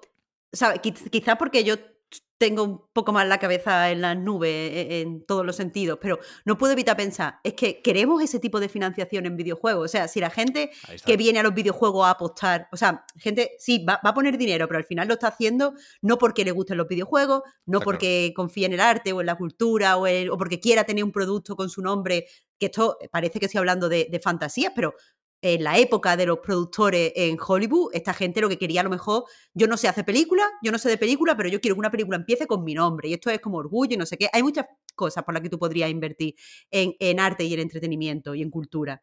Eh, pero si esta gente lo que viene es apostar, es decir, me da igual el juego, toma este chorrete de dinero porque mis técnicos me han dicho que va a dar tanto y voy a sacar una rentabilidad de tanto, a lo mejor esto no es la financiación ideal para videojuegos, a lo mejor está corriendo menos el dinero, pero no en sí tiene por qué ser nocivo porque este dinero viene con una serie de condiciones que no funcionan orgánicamente en el mundo de los videojuegos. Y, no sé, yo o sea, entiendo la el atractivo de ver las cosas de forma negativa, eh, eh, teniendo en cuenta los tiempos que corren. Pero, pero no sé, no sé. Yo, yo confío, o sea, mm, eh, aquí un poco también de una forma un poco, mm, yo qué sé, que, que me voy daño, pero yo confío en que va a haber estudios que entiendan que a lo mejor no, que se, no se puede crecer todo el tiempo haciendo videojuegos. A veces no puedes hacer, tu segundo juego no puede vender más que el primero y ser tecnológicamente más avanzado. A veces simplemente hay que hacer un juego continuista, eh, donde explores cosas a otros niveles que no sean eh, tecnológicos y monetarios, y esa es una forma de, válida también de, hacer videojuegos. No siempre hay que crecer y superarse y tener más dinero y ser más grande y ser más ambicioso. Yo creo que, que los videojuegos paradójicamente, porque nacieron ya como, como industria eh, de entretenimiento dentro del capitalismo, pero yo creo que los videojuegos se, ajustarían mejor a otro tipo de mentalidades que no son postcapitalistas, sinceramente. Sí, sí. O sea, de nuevo estoy de acuerdo, pero momento ahora meme de Charlie Day con los papeles pegados a la pared. creo, creo que, la, que la industria no tiene un plan B para pagar ah, desarrollos de 350 millones de dólares. Ya, ya, ya. Al final estamos muy de acuerdo los dos, ¿eh? Simplemente que somos personas diferentes, eh, como, como la forma en la que miramos al mundo, ¿sabes? Sí, sí, sí. Menos mal. Didi Juan, perdona. No, iba a hacer un par de apuntes, pero no, tenía exactamente que ver con lo que habéis dicho, porque estoy bastante de acuerdo con lo que decís. O sea, según escuchaba Marta, decía ojalá. O sea, hay muchos estudios que ya lo hacen más pequeñitos, por suerte. Eh, o sea, por suerte que lo hagan, ¿no? Que sean pequeñitos y ojalá, el, que tienes la cabeza muy en las nubes, pero ojalá ese escenario que imaginas sea el, al que nos dirijamos, aunque seguramente nos hagamos daño, como bien, como bien decías, Marta. Yo quería decir simplemente un par de cosas, una sobre Riot Games y otra sobre lo que has dicho de, de Marvel. Me he metido en mi página de referencias, la página que más visito seguramente fuera de los videojuegos, me refiero a Box Office Mojo, donde te pone cuánto dinero han recaudado las películas para ver básicamente cuánto habían recaudado las películas de Marvel el año pasado. No es verdad que yo sí que estoy de acuerdo con eso de que se dice que eh, la fatiga de los superhéroes Marvel está acabado, cuando luego realmente sí que funciona muy bien en taquilla, ¿no? Lo que pasa es que tenemos ya un poco atrofiada la, perspectiva y pensamos que, eso, que 300 millones de dólares es un fracaso cuando no tiene por qué serlo, ¿no? Es verdad que ha habido fracasos este año, DC no ha ido tan bien en cuanto a inversión y recaudación, pero estaba mirando y básicamente pese al Barbenheimer y Super Mario, que son como las, las tres grandes películas, la cuarta es de Marvel, Guardianes de la Galaxia 3, 845 millones y medio de dólares, es decir, eh, no está nada mal. Eh, Ant-Man and the Wasp, totalmente olvidada esa película, casi 500 millones de dólares también, 476. De Marvels, que también fue mmm, y nadie quiso verla, 200 millones, pese a que mucha gente no va a verlas porque están en Disney Plus después. Es decir, que pese a todo eso siguen haciendo una cantidad de millones tremenda. Y me reí al ver esto, un poco en silencio, estaba muteado, debo reconocer por no estropear esa conversación, porque hay una película que ha recaudado más que de Marvels, que es Taylor Swift de Eras Tour. Y digo, toma, 261 millones y medio de Taylor Swift. Y una de esas entradas de Marta Trivi, entonces, fantástico. Claro, y 14 de esos euros fueron míos. Hombre, es que a tope. Vaya, vaya año. de nada, Tay. Para la amiga Taylor, eso es eh, el formato digital. Luego con el físico. bueno, bueno, bueno, el físico. Yo te digo, yo te digo. Y nada, el otro apunte, nada sobre Riot Games. A mí me da un poco de pena cuando hay grandes empresas que parece que están tomando decisiones muy interesantes y más atractivas para otro tipo de público en el que me puedo encontrar y al final se descubre que toman decisiones mirando un, Excel, ¿no? Se, ha hablado mucho durante años de, Netflix de cómo, eh, según los, las cifras que hagan sus series en las primeras cuatro semanas, deciden si cortar o no esa producción, ¿no? ¿Cuántas series tiene una comunidad amplia de fans y terminan canceladas simplemente porque no han funcionado como Netflix quiere que funcione? está bien que sepamos cómo es, pero me parece un poco un criterio complicado que hace que haya, pues no sé, producciones como El Cristal Oscuro que se lleva un premio, dicen enhorabuena por el premio y a la vez, bueno, pues no va a haber segunda temporada porque no ha llegado a lo que, a lo que esperábamos, ¿no? Al final, creo que optar por algo distinto a simplemente los números es una buena forma de conseguir, pues, no sé, cierta imagen, prestigio incluso, ampliar tu comunidad, pensar un poco en el, en el largo plazo y llegar a nuevos nichos que incluso, aunque tengas mentalidad de empresario que solo mira la, la hoja de cálculo, también es una buena forma de, crecer. Pienso en, en Riot Games precisamente por esto, porque hasta hace unos años, cuando tú comentabas, Pep, que amplió ¿no? con Valorant, con el TFT, con esos proyectos de juegos de, rol, de lucha, de, nuevos géneros y toda la rama de, de, Riot Force, que es la principal afectada con estos 500 y pico despidos, fue cuando la gente dijo, por fin Riot Games va a dejar de ser Riot Game. O sea, por fin va a tener varios juegos. Era como un momento muy interesante que ha ido además eh, fortificando esta apuesta con otra serie de producciones transmedia. Arkane al final es como la gran punta de lanza, pero hay más, mm. más cosas y más juegos. Y cuando tenían todo esto, cuando justo días antes de los despidos, incluso yo hice una, noticia, pese a tampoco ser jugador del LOL, hablando de, pues eso, nuevos juegos de Riot Forge, la segunda temporada de Arkane, el espectáculo que supone al final todo el escenario competitivo con sus distintos juegos y demás. Y optas por, bueno, pues eh, cerrar ese grifo y seguir con lo de siempre, con juegos con sus micropagos y demás, y a seguir funcionando. Me parece que es una pena. O sea, entiendo que si estas grandes empresas no pueden permitirse eh, estos, estas apuestas un poco más con pérdidas al principio, pero que creo que pueden darte ganancias de otro tipo, pues es una pena que no, que no existan, vaya. Mm. Totalmente. Antes iba a decir, para hacer un poco de combo breaker y poner un poquitín de música, que menos mal que ha llegado el Palworld, claro.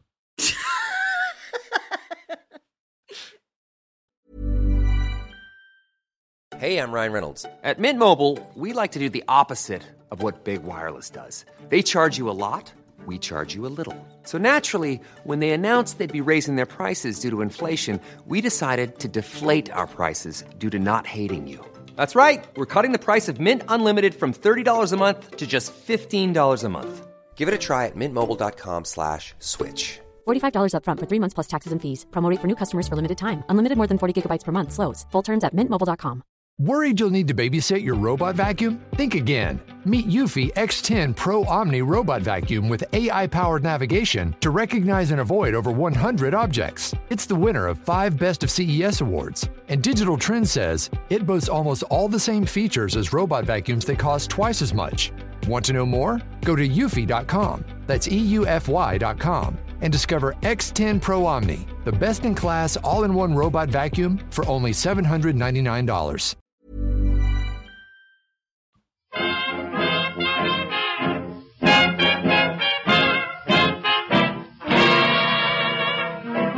Pues eso, vamos con los juegos que hemos estado probando estos últimos días. Ya digo, eh, la semana del lanzamiento de Tekken 8 y Like a Dragon Infinite Wealth nos alegramos un montón por las notazas que están cayendo. Me, no, voy a decir que me sorprende porque supongo que lo podíamos intuir, pero sí me gusta, ya digo, que, que sea tan fácil leer lo de que son las mejores entregas de sus respectivas franquicias, ¿no? Es muy guay. De hecho, eh, justo esta mañana eh, he estado viendo varios videoanálisis del de, Yakuza, que me, interesa personalmente más.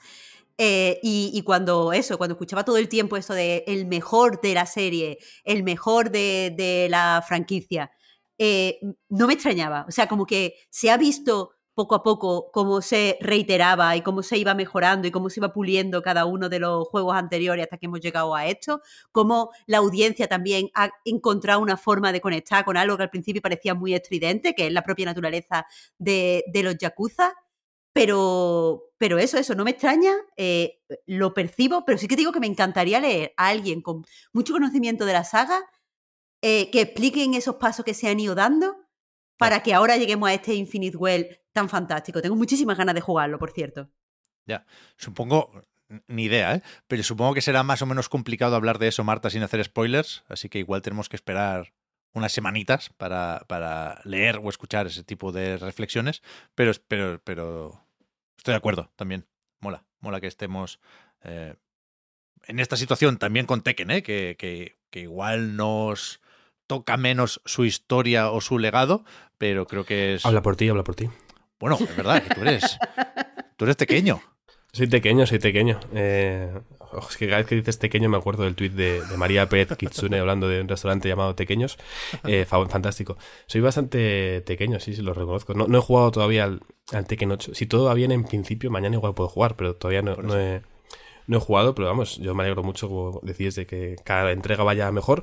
Estaba pensando en juegos como en Zelda o en, Metroid o el Kirby. Al final por lo general las entregas recientes de muchos juegos eh, japoneses suelen ser las mejores y es buena señal que vayan a mejor, vaya, y no, y no para atrás, estupendamente, claro. Pero sí, yo tengo ganas de jugar a este Tekken. Es verdad que ha habido demasiada promoción, seguramente. Ha llegado a un punto de, saturar. Entiendo que incluso a los fans, pero sobre todo a los no fans, el anunciar cada semana un personaje puede llegar a ser un poco demasiado si sigues la, actualidad, pero se ve muy bien y ojalá se juegue de lujo. Por lo que dice las notas, tiene pinta de que, de que malo no ha salido. Pero tú te sabes la historia y todo, Juan. O sea.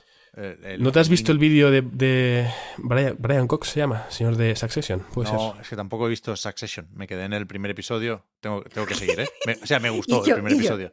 Ah, No, no, no, no, no, no lo Ah, abandoné. yo me estaba preguntando, ¿qué, qué te llevó a dejar Succession en el No, primer episodio cuando no, un no. episodio fantástico? La, la clásica discusión de si seguía con la serie yo solo o esperaba y la veía con, con mi mujer o qué, pero, Ah. pero hay que retomar Succession, desde luego. Y no, no, no, no he visto ese vídeo porque soy, soy incapaz de siquiera tomarme a risas la historia de Tekken. Bueno, eh, respetable, respetable. es mejor tomarse a risa, seguramente. El vídeo está muy bien, ¿eh? Aparte ya está bien narrado, está bien, está bien hecho. Te, recomiendo creo, que lo veas. lo. Eh, o sea, de hecho, una vez más, ¿eh? no sé por qué no le di clic a ese vídeo. Seguramente no, no tenía batería en el móvil. Pero, pero cuidado, a mí también me interesa Tekken 8 por, por la parte del Evo, por, por bueno, porque las peleitas molan. Claro, a ver, yo, yo soy fan de Tekken, no un fan de, de, bufanda, de bandera y demás, sino simplemente porque lo llevo jugando desde el Tekken 3 y es el juego de lucha, quitando el Super Smash Bros. al que más he jugado y que seguramente más me gusta, pero no a un nivel de "Uf, me encanta esta historia, defenderé este juego a capa y espada, sino porque, bueno, cada edición que sale me lo compro y juego bastante. Al final es un juego muy socorrido, de hecho, eh, a las pruebas me remito. Las últimas veces que han pasado por, por mi casa algunas redactoras de Night como Elena Cortés Alonso o Sara Bernazzi hemos terminado jugando al Tekken porque bueno es un juego que sea mucho un par de combates o, o 20 o sea que está muy bien Bien, bien. Yo empecé la semana terminando el Prince of Persia, The Lost Crown, que, pues eso, está muy bien también el final. Se, se mantiene esa opinión muy positiva sobre el juego de Ubisoft. A ver si parchean, igual lo han hecho ya y no lo he visto, ¿eh?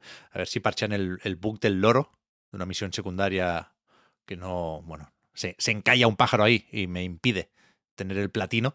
Pero, ya digo, después de terminar Prince of Persia me puse con el Palworld un poco como todos, iba a decir, ¿no? Supongo que cada, cada uno tendrá su historia, pero en mi caso fue un poco la curiosidad y el morbo, por qué no decirlo, y, y también creo que justo la semana pasada fue cuando dije que quería interesarme de una forma más genuina por las modas y los fenómenos, ¿no? Y, llegar aquí sin prejuicios y, bueno, formar parte de la conversación de la manera más sana y saludable posible. Y, y ya digo, aquí mezclamos la opinión sobre el juego con el comentario alrededor de esas polémicas, esos debates, esos temas que, que presenta el juego de Pocket Pair. Empecé la semana no sabiendo el nombre de la desarrolladora y ahora no digo otra cosa. Pocket Pair, voy repitiendo mientras, mientras voy en, en, en metro. Y, Hostia, es que me sabe un poco mal no poder igualar las dos conversaciones, la del fenómeno y la del juego, pero, pero es que a mí me parece que es bastante malo el Palworld. Por muchas cosas, ¿eh? Primero, porque es una versión preliminar, así la llaman en Xbox. Yo estoy jugando en Serie X con el Game Pass. Eh, o un acceso anticipado, que es la etiqueta más conocida en, en el caso de Steam. En parte porque la supervivencia no es lo mío, lo de la madera, la piedra y las cabañas, ya se han hecho aquí muchas bromas, no, no me llama de entrada y realmente es que no, no tengo ni una carta buena, ¿eh? Y, y lo de Pokémon me da un poco igual. No, no, me gusta Pokémon y la mecánica de capturar bichitos me parece estimulante dentro de, pues eso, eh, diseñar una progresión adictiva, pero, pero no, no me viene tampoco por ahí el, el, interés. Con lo cual me he encontrado en esta partida que debo ir por las 10 horas más o menos, ahora lo miro en, en la app de Xbox, pero estoy a nivel 20. Eh, he desbloqueado bastante tecnología, tengo ya una base. No, no, no, me he animado a montar la segunda, Marta. Puedo ya eh, plantar una segunda caja PAL, creo que se llama, como el núcleo de lo que acaba siendo tu aldea, pero me da, me da un poco de palo eh, la segunda residencia. Y, y sí tengo muchas mesas de trabajo y tengo una serie de plantaciones y máquinas para fabricar todo tipo de artilugios y de armas. Y, y, bueno, quizá lo que más me interesa es dejar claro que no creo que debamos hablar aquí de una desconexión, ¿no? Muchas veces se usa esta palabra, entre la crítica y el público. Yo estoy más o menos seguro de esta opinión. ¿eh? Me faltan cosas por ver. No, no he capturado a muchos humanos, por ejemplo. Esa me parece la única idea casi brillante y propia del juego. Pero que, que faltándome cosas por ver, estoy más o menos convencido con esta opinión, ¿eh? de, que es un juego flojete. Pero entiendo perfectamente por qué ha vendido o por qué está vendiendo ca- casi un millón de copias al día. Y, y creo que no era fácil eh, predecir la dimensión del fenómeno, pero, pero sí está claro que es, que es un juego atractivo por muchas razones, siendo válidas todas ellas. Eh, empezando por los loles y acabando por eso, que a mí no me gusta ahora mismo picar piedra, pero que muchísima gente sí. Lo sabemos por el Rust, lo sabemos por el Valheim, lo sabemos por el Ark, lo sabemos por un montón de juegos que, que llevan cierto tiempo petándolo, sobre todo en Steam, ¿no? Y, y es eso, me parece genial que, que venda 8 millones de copias Palwall con independencia, ya veremos, de, de- de si se copia más o menos de otros juegos. No es el juego en sí, por diseño, por eh, el bucle de la jugabilidad, un clon de Pokémon, ni muchísimo menos. Es, insisto, un juego de supervivencia. Creo que ahora lo tenemos ya más o menos claro todos esto.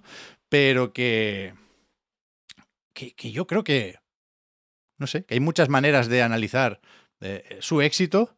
Y para mí, el resumen que más me convence es que creo que es un, juego que es el equivalente. Y perdón si no soy muy certero con la descripción, porque ya sabéis que estas cosas de jóvenes me empiezan a quedar un pelín lejos. Qué triste. Pero me parece un, el equivalente al shitposting en videojuegos. Ajustado, ajustado. Estoy de acuerdo contigo. Eh, a mí, eh, yo creo que primero las, las eh, cosas que no funcionan del juego, el hecho de que el juego, el juego sea malo, no se puede. No se debe a que esté en acceso anticipado. Quiero decir, evidentemente que el juego tenga bugs o que tenga cosas que no funcionen o que no esté del todo pulido, eso sí puede deberse a que, a que esté, al hecho de que esté en acceso anticipado. Pero yo este año eh, estoy jugando muchos juegos en acceso anticipado, he descubierto que me gusta ver cómo evolucionan los juegos eh, a lo largo del tiempo, como que aprendo cosas sobre, sobre el desarrollo sin darme cuenta. Y normalmente hay dos tipos de acceso anticipado. El acceso anticipado que te presenta una experiencia muy pequeña, pero concentrada, pulida, donde el mapa funciona bien, más allá de los bugs normales de los accesos anticipados. Pero eso, donde el mapa se lee bien, funciona bien, el movimiento del personaje y las interacciones con el entorno son correctas, hay cierto nivel de pulido en, el game field del juego, pero ya te digo, la experiencia es muy pequeña y otros que te ponen una experiencia muy grande, te ponen todos los mapas, todo el contenido que va a haber, pero está menos pulido. Este juego, los problemas que tiene no se deben a eso. Los problemas se deben a que es un juego deshonesto, que eso no tiene nada que ver con que sea malo. El juego es malo, pero aparte es deshonesto. Y, es deshonesto porque eh, intenta mezclar unas cosas que no pueden mezclarse a nivel de game feel, pero la tienen que mezclar porque te están haciendo la gracieta del chip posting de los Pokémon, Pokémon con pistola. Pues eso ha generado una deshonestidad en el juego. Yo creo que esa deshonestidad está además desde el minuto uno. Quiero decir, y, me da igual, o sea, mm, me- me- esto no, no tiene nada que ver con, con el mm, supuesto o no supuesto plagio, me da igual. Eh, pero eso se ve desde el minuto uno en el sentido de que un juego de supervivencia, que es lo que es, eh, tiene que generar ciertas eh, sensaciones dentro del jugador. Entre otras sensaciones está, yo qué sé, el sentirte que todo, o sea, que todo en un momento puede cambiar si a lo mejor no has cogido una madera de menos, porque no puedes hacer fuego y te vas a morir congelado. Te tienen que meter el sentimiento de dudar de la naturaleza, la, la intención de conquistar esa naturaleza y de imponerte. Después tienen que meterte interés por la automatización, porque al final, o sea, los juegos de supervivencia en cierto momento tienen un, no, no un giro argumental, sino un giro en la forma en la que jugamos que nos lleva de sobrevivir a crecer, conquistar, eh, colonizar.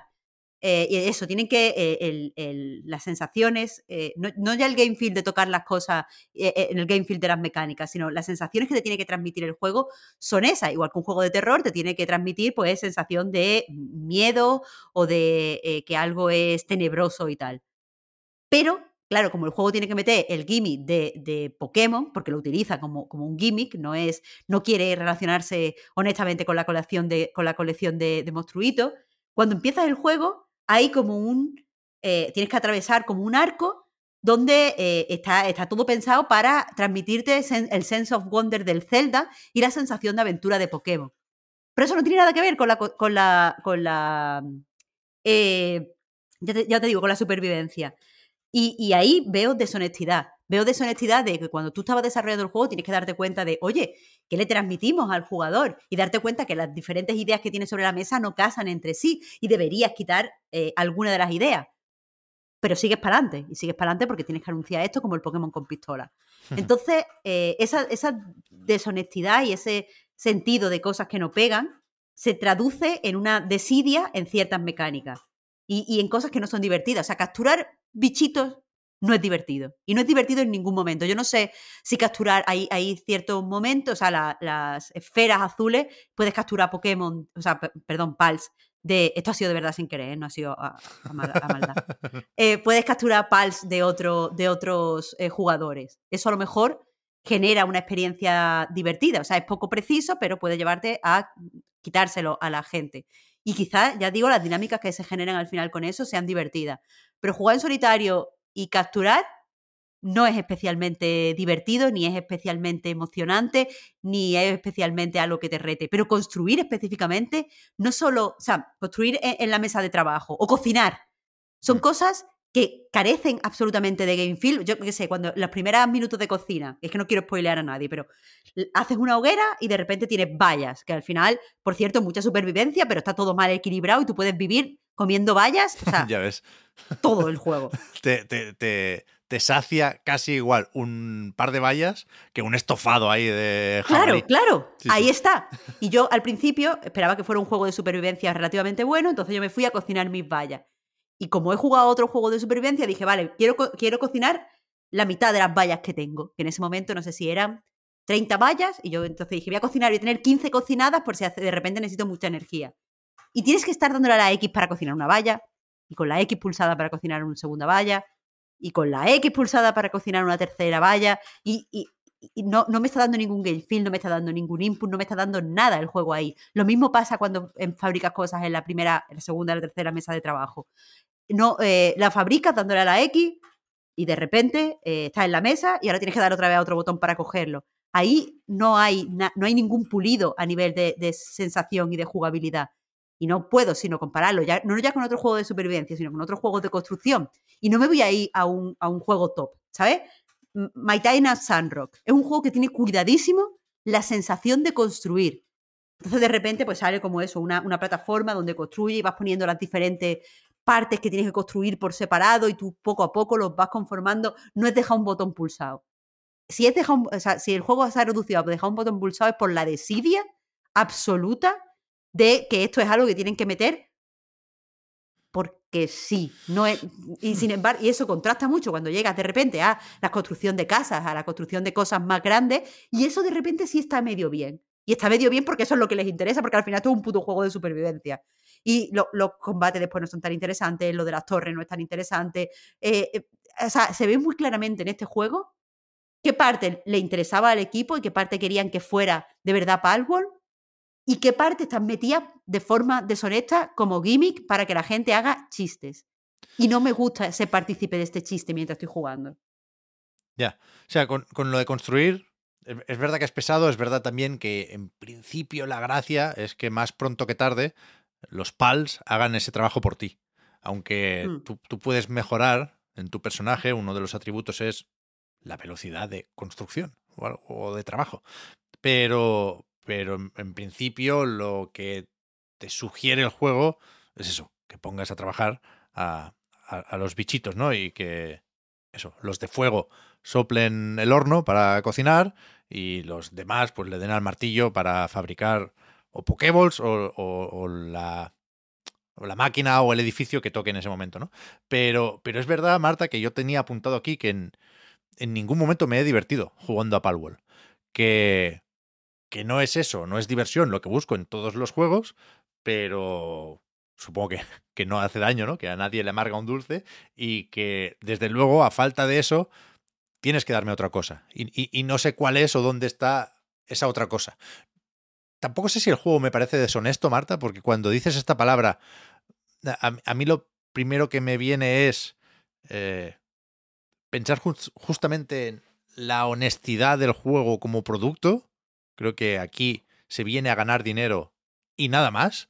No, creo que no hay una crítica a Pokémon, creo que no Claro, hay, claro, hay me, un refería, mensaje siquiera. Creo que, me que- refería a eso con deshonesto, ¿eh? en que las cosas están hechas porque llaman la atención y con eso van a ganar más dinero. No a que el Claro. juego sea un timo. Claro, Hubiera que- usado la palabra timo, si lo creyera. que, que creo que, que bueno, que, que, que si llegas a la conclusión de que también en Pokémon se explota a animales o algo parecido a animales, pues bien, pero no hacía falta ¿eh? salirse de Pokémon para llegar a esa reflexión, lo hemos dicho mil veces aquí. Pero bueno, eh, es verdad que hay una, serie de accidentes y de casualidades que pueden enganchar o, servir como gancho. Y creo que eso es lo principal en, el juego. No sé si en todos o casi todos los de supervivencia, pero desde luego en este. Que todo lo que hace lo hace para mantenerte enganchado. Y creo que es efectivo también en ese sentido. Súper efectivo, incluso, diría, si quisiera hacer una pequeña broma. Porque lo- los, los datos de el famoso engagement creo que son bastante espectaculares. ¿eh? Creo que no solo por ventas, sino también por horas que se le están echando aquí, es, bueno, no sé, es destacable esto. Y, y ya digo que yo no sé exactamente detectar dónde está eh, lo que hace que el juego resulte adictivo. Es decir, la progresión, eh, pues tiene algo de eso, ¿no? Y ir marcando o tachando cosas de la lista, pues a todos nos gusta más o menos. Pero, ¿qué hace esto, este Palworld, quiero decir, distinto a otros juegos de supervivencia? Pues, pues seguramente un- una suma de todo, ¿no? Yo, yo creo que sí se hablan y sí funcionan juntas las dos partes del juego, ¿no? La, de la supervivencia, que insisto, creo que es la dominante, y la de eh, la colección de criaturas, que no sé si es un gimmick, pero desde luego es secundario, pero al final es necesario también, porque es la forma más eficaz de ganar experiencia y por lo tanto desbloquear tecnología y mejorar como superviviente. Y la parte de los combates, es verdad que es menos interesante, la combinación esta de eh, soltar al pal para que vaya haciendo sus movidas, y aquí entra en juego sobre todo pues el tipo de- del bicho, ¿no? El agua le gana al fuego y la planta le gana a qué? A la roca, nos lo sabemos ya. Y, y- y después tú como jugador o tu avatar también participa en el combate, ¿no?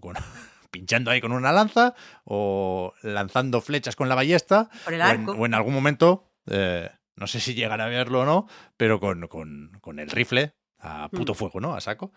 Y, y- y bueno, es más o menos llamativo. No creo que esté súper, súper, súper mal ejecutado, más allá de que el game feel es muy genérico y muy, muy poco interesante. Pero. Pero vaya, sí, sí entiendo cómo encajan las piezas y sí entiendo cómo uno se puede quedar enganchado aquí. A mí no, no se me han hecho eh, las 5 de la madrugada jugando a Palworld, pero, pero sí he jugado más ya de lo que pensaba jugar cuando empecé a interesarme en el jueguico. Es que no, no, no sé, yo, yo creo que. Yo no creo que estén de nuevo bien integradas las cosas. Eh, hablas de lo de los combates y una de las cosas que he echado de menos es que Temtem, por ejemplo, es un juego que sí que va de, mm, coleccionar criaturas y que sí que, que se parece a Pokémon, pero una cosa que hace es profundizar en la estrategia porque entiende que lo que atrae a cierto público de Pokémon, no a los niños, pero sí a cierto público, es que los combates, eh, o sea, las relaciones entre los Pokémon, sus ataques, conformar un equipo, llevar una estrategia, y eso aquí les da exactamente igual, les da exactamente igual porque yo creo que el combate es un añadido, o yo lo he sentido como un añadido.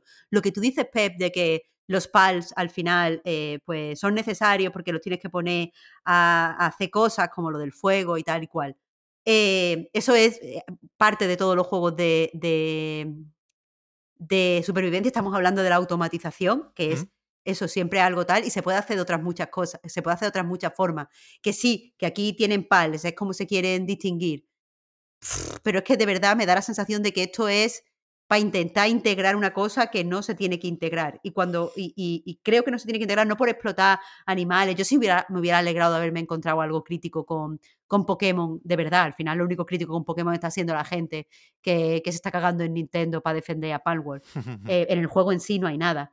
Eh, Pero, pero por lo que yo veo que, que son dos piezas que no encajan, es porque la supervivencia al final es un juego que va de atrincherarte y mejorar tu trinchera.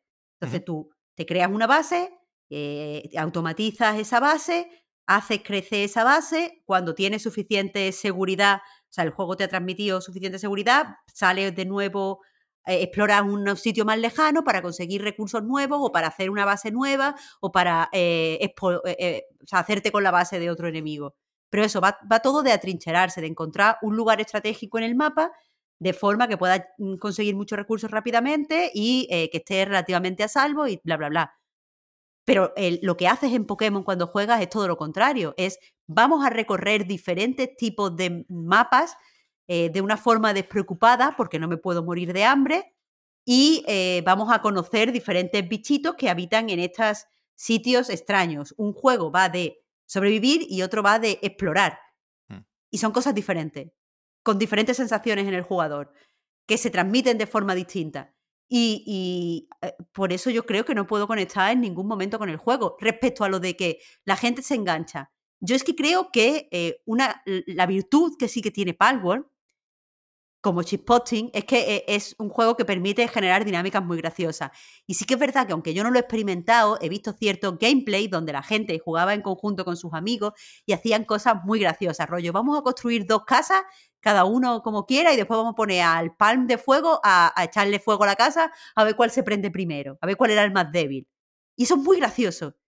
Pero eso no, o sea, eso es eh, parte del juego porque el juego proporciona que se generen esas dinámicas, pero al final la diversión la están creando los jugadores. Eso no tiene nada malo. Hmm. Lo que pasa es que eh, no, no sé, no, no. Lo que vendía el, lo que vende el juego no es lo que al final hace el juego interesante. Porque el juego lo están vendiendo como lo, lo guay es la captura. O sea, yo creo que había mucha gente, ya no, yo, yo sé que ya nadie los ha comprado engañado ni nada, pero yo creo que había mucha gente que esperaba que la colección de monstruos fuera más importante eh, en el juego en sí y que se ha encontrado con que es un juego de supervivencia. Y mucha gente que sabe del juego porque el meme de los Pokémon con pistola y mucha gente que se quedó cuando lo anunciaron con el nombre por ver a los Pokémon explotados en una eh, cinta de, de producción. eh, y eso, han usado a los Pokémon por eso, o sea, los PAL para eso, pero en realidad lo que hace el juego guay es que la gente de dentro está haciendo cosas guay. Yo he visto vídeos de dinámicas muy interesantes. Yo creo que es, eh, es- está propiciando que, que la gente se divierta con sus amigos. El Sí. problema es que para lo que nos jugamos Sí, así, sí. tú sabes. Exacto, exacto. Por supuesto, el asterisco una vez más. No sé si hemos recuperado ya, Marta, el asterisco que habíamos puesto. Sí, sí, era precisamente eso, Vale, el de jugar con gente. Vale, vale, eso voy a decir. Que, que, por supuesto hay una serie de dinámicas siempre muy divertidas que se dan cuando juegas con amigos. Como siempre, esto pasa en todos los juegos que, que tienen multijugador. Y, y como siempre, no suele ser esa nuestra forma de jugar. Lo siento, Juan, pero es, es así desde hace muchos años.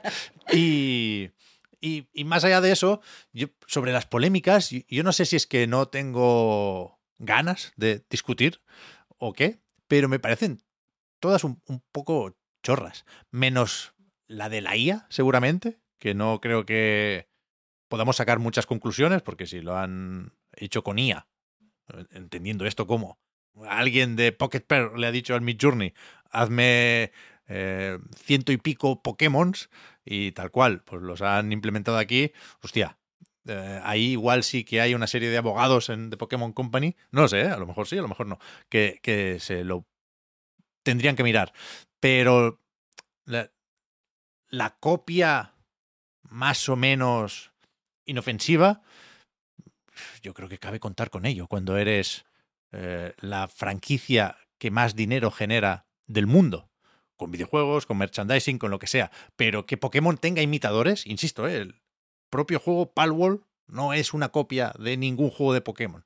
Pero el, el- el hecho este de que eh, alguien se ponga a dibujar cosas que se parezcan a Pikachu, yo creo que cabe contar con ello. Y que no es Palworld el primero que lo hace, ni va a ser el último. De hecho, hoy leía unas declaraciones de alguien que estuvo en el equipo legal de Pokémon Company en Estados Unidos durante muchos años, que decía, Buah, de estos hemos visto mil.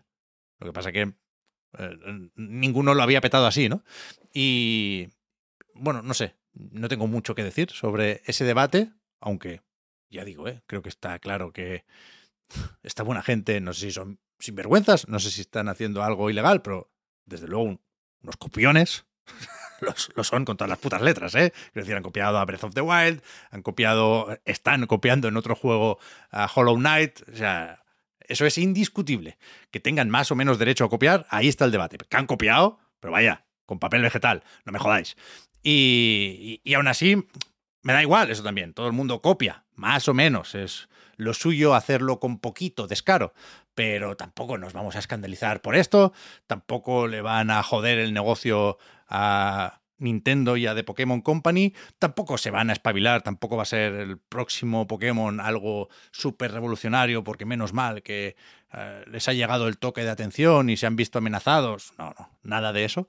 Y, y bueno, simplemente pues estamos aquí curioseando, una vez más, como abueletes viendo las obras, mmm, a ver hasta dónde llega el pico de concurrentes, a ver hasta dónde llegan las ventas y a ver cuánto suma Game Pass. O sea, a mí sí me, me, me está gustando observar el fenómeno Palworld, la verdad. Como cualquier otro fenómeno, ¿eh? te diría. Hombre, es un fenómeno interesante. De, de, de este calibre. Sin, sin, duda que decir. Yo no, no, he comentado mucho durante vuestro análisis del juego porque, bueno, como bien has dicho, Pep, no he podido jugarlo porque me habéis dejado tirado y ya he aprendido para la siguiente, no pasa nada. que, eh... que, que, que, esto se convierta en un en algo recurrente, en algo que te marca, Juan, me parecería de traca, ¿eh? Bueno, a ver, eh, como tú dijiste otro día que ibas a estar un tiempo en Palworld, permíteme que esté un tiempo dolido por esto y se me pasará. De aquí a un par de semanas ya me he olvidado, no te preocupes. No soy tan rencoroso, simplemente como, como falta debate a Night, pues me pongo el papel ¿no? de, de, víctima un rato y ya está. Sease la víctima. Eh. que, que, conste que yo dije que eh, me permitía ser pesado con Palworld hasta hoy. A partir de aquí ya, ya, Exacto. ya está. Eh, debo decir también que en tu ausencia ha habido alguien que ha felicitado el año hoy. O sea, eso me parece más grave todavía que, el tema del Power y demás. Pero Yo lo he bueno, pensado también, ¿eh? Ojo. a punto, pero me tengo que mantener firme. hay que mantenerse firme a los principios y a las creencias de cada uno. Pero sí es lo que decía, que, que me parece un fenómeno interesante. Eh, sobre la conversación que ha habido, la copia o no copia, los juegos que sacará Per Pocket y su parecido a otros y demás, creo que se ha hablado y se hablará. Puede que en la web también se hable de ello también, dentro de lo mucho. Y, y creo que como fenómeno es interesante. Eh, lo de que vaya, no lleva ni una semana en el mercado y haya vendido ya 8 millones de copias y lo que venderá, pese a que es un juego que además está en Game Pass y que mucha gente lo está jugando ahí porque llegan estadísticas de que es el juego más jugado en, en Xbox y en el Game Pass de PC en, en, general, en Estados Unidos, en muchos sitios, y aún así sigue vendiendo muchísimo en Steam. Lo de llegar ya a 2 millones de concurrentes siendo martes llegó a 1,8, el miércoles creo que a 2 millones. Habrá que ver lo que hace este fin de semana, Fin de cuando semana. seguramente más gente pueda jugar. Eh, pues es en sí mismo un fenómeno interesante y digno de, de comentario y de análisis por, por nuestra parte. Pero lo que es el juego en sí entiendo que no es que vaya muy al margen, pero son cosas que se pueden diferenciar entre el fenómeno y, y el juego de base. Pero bueno, me parece muy bien que hablemos del juego también, que creo que es algo que se, se está comentando bastante menos que, que todo lo que ha generado dicho juego. Yo, Pep, las polémicas no las puedo. O sea, estoy de acuerdo con Juan. eh, me alegro mucho que haya- hayamos empezado hablando del juego. eh, porque creo que nadie, o sea, poca gente está hablando del juego en sí. Y cuando se habla del juego, hay cierta, eh, mm, cierta parte de los jugadores que lo, lo escucha todo con suspicacias. Creo Mm. que no se puede comentar el juego bien. Que en el mismo momento en el que tú dices el juego es malo, hay peña que Sí, está sí. entendiendo como soy fan de Nintendo. Sí, sí, como, exacto. bueno, Están los, los dos bandos muy demasiado definidos ya. Sí, está todo muy, muy embarrado y todo está con, con brocha gorda, entonces eh, me, me alegro que hayamos comentado el juego. Pero al respecto de las polémicas, Pep, yo no creo que sean tan de chichinabo en el sentido de que, eh, vale, me la sopla eh, Nintendo. O sea, Nintendo nunca tiene problemas para demandar. Si de verdad hay un plagio, No yo estoy eso. segura que, que ellos están ya preparando todas las cosas y tienen a todos los abogados debajo del látigo, como si fueran pals. Eh, pero, pero, o sea, que, que no lo digo por Nintendo, pero Ya, no ya, ya. puedo evitar eh, que, me moleste. O sea, quiero decir, si el juego de verdad copiara la estructura de juego de Nintendo, de Pokémon, me daría igual, porque al final eso es un género, es el Pokémon like. Me parece guay que eh, tú como, como franquicia eh, pongas un estándar de, de cómo se hacen las cosas de recolección de monstruitos, entonces eh, es tanto éxito que se convierte en un estándar y después salen otros juegos de colección de monstruos que se acercan o se alejan de ese estándar o que se apropian el estándar o que hacen lo que sea con ese estándar. A mí eso me parece bien, me parece natural. Es como si dijéramos, no, porque hay un, un- un libro donde sale un fantasma en una mansión victoriana, no puede haber más libros con fantasmas en una mansión victoriana. Es como, no, bueno, eso es el género. Hmm. El gótico pues tiene esas cosas. Pero lo que me molesta y lo que creo que se habla poco no es, eh, o sea, me, me parece como secundario eh, eh, el hecho de si plagia o no a Nintendo, pero me parece que es digno de hablar el hecho, eh, o sea, la, la malas prácticas o la pereza con la que esté hecho el juego por el daño que nos hace a nosotros los jugadores, en el sentido de que si tú necesitas, para que tu juego llame la atención, inspirarte muy fuertemente en el diseño de los Pokémon y copiar la paleta o, o a- apropiarte o, usar la misma paleta de colores que Pokémon para que todo el tiempo pensemos en Pokémon cuando estamos viendo estas imágenes que como son un poco negativas, rollo eh, eh, violentas o, de eh, explotación, eh, nos choque ver a, criaturas que son como Pokémon en esa situación y recordemos tu juego por eso. Es decir, si tú, si tú estás usando esto para hacer una estrategia publicitaria viral que, y, llamar la atención y, apropiarte de mi atención eh, en este momento, a mí eso me parece algo que hay que discutir, porque a mí eso no me parece algo bueno. Está claro, está claro. No, no, no- es una práctica que yo, por no querer debatirla, mm, pretenda defenderla, ¿eh? ni mucho menos. A mí me, me parece que eh, no hay crea- creatividad de ningún tipo en Palworld y defenderlo por ahí me parece de un cinismo que no, que no puedo llegar a, a calcular. Over 9000 total. Y, y- y- los debates, joder, están ahí, están interesantes, ¿eh? No, no, no. No, no pretendo decir ni mucho menos que yo estoy por encima de estos debates, al contrario. No, no, No. no, lo he entendido así. No, no me, no me meto porque no tengo mucho que decir o, o porque me importa poco. Lo que quiero decir al final es que en estos debates creo que eh, mucha gente se lo está tomando demasiado a pecho. Otra vez, bienvenido a Internet, ¿eh? Pero que, que lo que sí me parece un poco de traca es que se pretenda ver Palworld como algo transgresor hasta cierto punto, Ya. ¿sabes? O, o que el, el CEO este de Pocket Pair, Takuro Mizobe, ahora lo he tenido que leer, pero creo que es otro nombre que nos tendremos que aprender, pi- pintarlo de enfant terrible y de que ha venido aquí a mm, desarrollar fuera del sistema y hostia, me, me parece de traca, porque porque no va de eso, Palworld, y, y porque los Pokémon tienen pistolas, según decían los desarrolladores en una entrevista, bueno, eso he visto yo en capturas de Discord, ¿eh? no, no, creo que sea fake, Habla- hablaban de una transcripción de una entrevista en una tele japonesa, quiero recordar. Eh, decían que, que- que les pusieron pistolas para vender más en Estados Unidos, porque Sí, sí, sí. te- sí. tenían la idea de que a los americanos les Les gusta, disparar. disparar, claro. Y Supongo que es verdad. Supongo que le gusta a todo el mundo también, ¿eh? Está vendiendo muchísimo en China, por ejemplo, Palworld. Pero. Pero eso, no. Darle. eh, El mérito. eh, eh, ese crédito a Palworld me parece fuera de lugar. Sobre todo lo demás, faltaría. Ah, ha- hablemos lo que queramos y como queramos. Ya digo. mm, Yo, yo no. Lo hablaba antes con Oscar. Yo no me considero hater de Palworld. Me parece un juego malillo, pero me parece un juego también del, que podemos aprender cosas. No sé si como jugadores, que seguramente también, pero sí a la hora de, bueno, intentar sacar la fórmula de la Coca-Cola, ¿no? La fórmula del éxito para este tipo de juegos. O sea, no eres hater de Palworld, pero eres hater de Sam Barlow. Qué fuerte, ¿no? Ya, yo, yo estoy Bueno. aquí indignadísima por dentro. Sí. O sea, no con Palworld, sino con, con la- el baremo de odio de Pep. Es, Bueno, es sí, alucinante esta yo- persona. yo- yo soy más hater de Pokémon que de Palworld, esto es verdad. Ah, eso, eso ya lo sabemos. eso. Ah, bueno, También- ya. También te digo que me sé los nombres de los 150, 151 con Mew, Pokémon, no, no sé si por el Pokerrap o por El rap, Pokémon seguro, claro. Rojo y azul, y, y no me sé ni un puto nombre de los pals, no... He he hecho el esfuerzo de verdad, he intentado aprenderme, aunque sea solo para hacer la broma y ir lanzando aquí nombres como si fuera un experto, pero no, es- no sé si me quedan, porque no tienen ningún carisma los bichos, se parecen lo suficiente como para hablar de copia o incluso de plagio, pero no... eh, no son... No, Sí, no funcionan igual al final, ¿no? Y que Creo también hay- han, copiado muchos que tampoco son tan fáciles de recordar de nombre. O sea, no son los de la primera generación todos. Hay muchos de otras generaciones que no, Claro. que no recuerdas tanto. Hay un pájaro que se llama Toco Toco. Me hizo gracia el Toco Toco. Pues- Toco, toco, rumba. No sé, no, no, es que no- de verdad Yo, que no. En todo este tiempo no me he aprendido ni un nombre.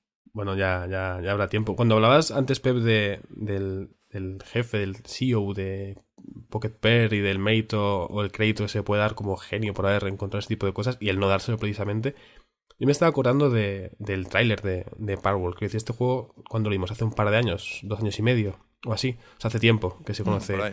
este juego. Y creo que es de los casos más rotundos de eh, lo que se vio en el trailer en su momento está aquí, ¿no? Luego, igual muchos podemos esperar otro tipo de juego y no tan no tanto uno de supervivencia, pero lo de tener Pokémon con pistolas ya se veía, o sea, no es Sí, sí. algo que hayamos descubierto esta semana.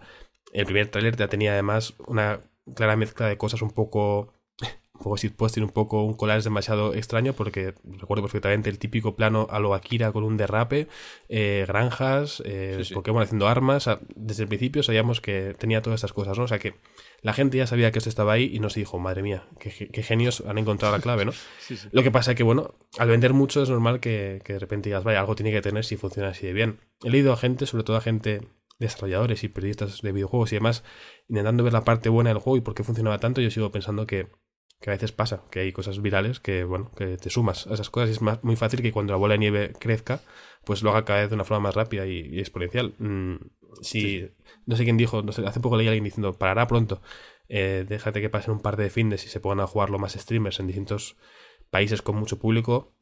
Hablabas de China, Pep, pero ponte Corea como pasó con Among Us o ponte en Europa donde empiecen grandes streamers españoles y franceses a jugar a esto y hagan series y demás y seguirá vendiendo y seguirá creciendo, sobre todo porque tiene un precio bastante bajo en, en Steam y porque la gente de Game Pass lo puede jugar. Habrá que ver hasta dónde llega, pero creo que no por el hecho de vender ya es una, una revolución tremenda y, y bueno, y conviene ver de dónde, de dónde viene y demás. También decía, hablaba Marta de, de diferencia con Pokémon. Ojalá fuera este un Pokémon mucho más maduro y, bueno, no solo oscuro, pero más maduro en general, ¿no? O sea, ojalá hubiera sido eh, lo que mucha gente eh, defiende que es cuando realmente, ¿no? Simplemente por ponerle pistolas no es una cosa, no es una visión más, más madura de, aquella fórmula, ¿no? O sea, en el preguntitas que grabamos esta semana, yo te hablaba, Pep, de, del Pokémon Colosseum y porque me gustó por ser un enfoque un poco más no adulto, pero simplemente distinto a la fórmula habitual, ¿no? De adolescentes alegres eh, utilizando criaturas para combatir, sino bueno, pues un poco otra, otra perspectiva de, de esa misma fórmula, ¿no? Pues ojalá se haga un Pokémon, ya sea dentro de la saga principal o cualquier Pokémon like de estos mencionados, Tentem, el Casit Beast, que también está en Game Pass, que lo tengo que probar este fin de también, pues hay muchos Pokémon like, ojalá haya uno que tenga eso, ese saltito a una cosa un poco, una fórmula un poco revisitada y se convierta eso en un género que anda que no hay juegos dentro de cada género que aprovecha lo ya construido para auparse un poquito más. Sí, sí, sí. Yo igual no, no me atrevo a ser hater de Palworld porque efectivamente cuando vi el primer tráiler me pasé de listo, como hago muchas veces, y dije aquello de este juego no existe, este juego no va a salir nunca, y, y sí, sí ha salido y sí se parece bastante, eh, como mínimo en cuanto a premisa y en cuanto a sistemas, a lo que se enseñaba en el tráiler. Luego, lo del downgrade ya lo veremos cuando salga de acceso anticipado, si sale, porque, porque unos cuantos de Pocket Pair que no salen de acceso anticipado. Pero sí, sí, yo creo, y cerrando mi aportación con un buen tópico, que creo que es lo que va haciendo falta aquí, yo, yo- yo creo que es, que es difícil, a fecha de hoy, no pensar aquello de no sé cómo no se le había ocurrido a alguien antes, ¿no? Porque, porque, porque es verdad que hay cosas llamativas aquí. A ver, ¿por qué no se le había ocurrido a nadie antes? Yo no puedo evitar, lo siento. no- tampoco soy, se quiere decir, Palmore, a cierta forma me da igual. Cuando hablo de estas cosas, hablo desde el punto de vista de que lo tengo que analizar y que lo he jugado porque me lo pediste tú, Pep, para hoy. Eh, pero pero yo creo que esto no se le había ocurrido. Por tu culpa, literal. Menos mal que tengo el Game Pass. Eh, pero yo, yo creo que esto no se le había ocurrido a nadie antes porque, como digo, es un juego que está pensado como idea viral. Entonces no se le había ocurrido a nadie antes porque la mayoría de gente piensa en los juegos como juegos, o como experiencia, o como entretenimiento, o como algo divertido. Nadie piensa, vamos, a- vamos tengo esta idea súper viral que es la imagen de un Pokémon con, un- con una metralleta, vamos a hacer un juego para poder desarrollar esta idea viral porque estoy seguro de que se va a viralizar. Eso no es un buen sistema para desarrollar un juego y Bueno, eh, creo que a la vista está con cómo ha salido el juego.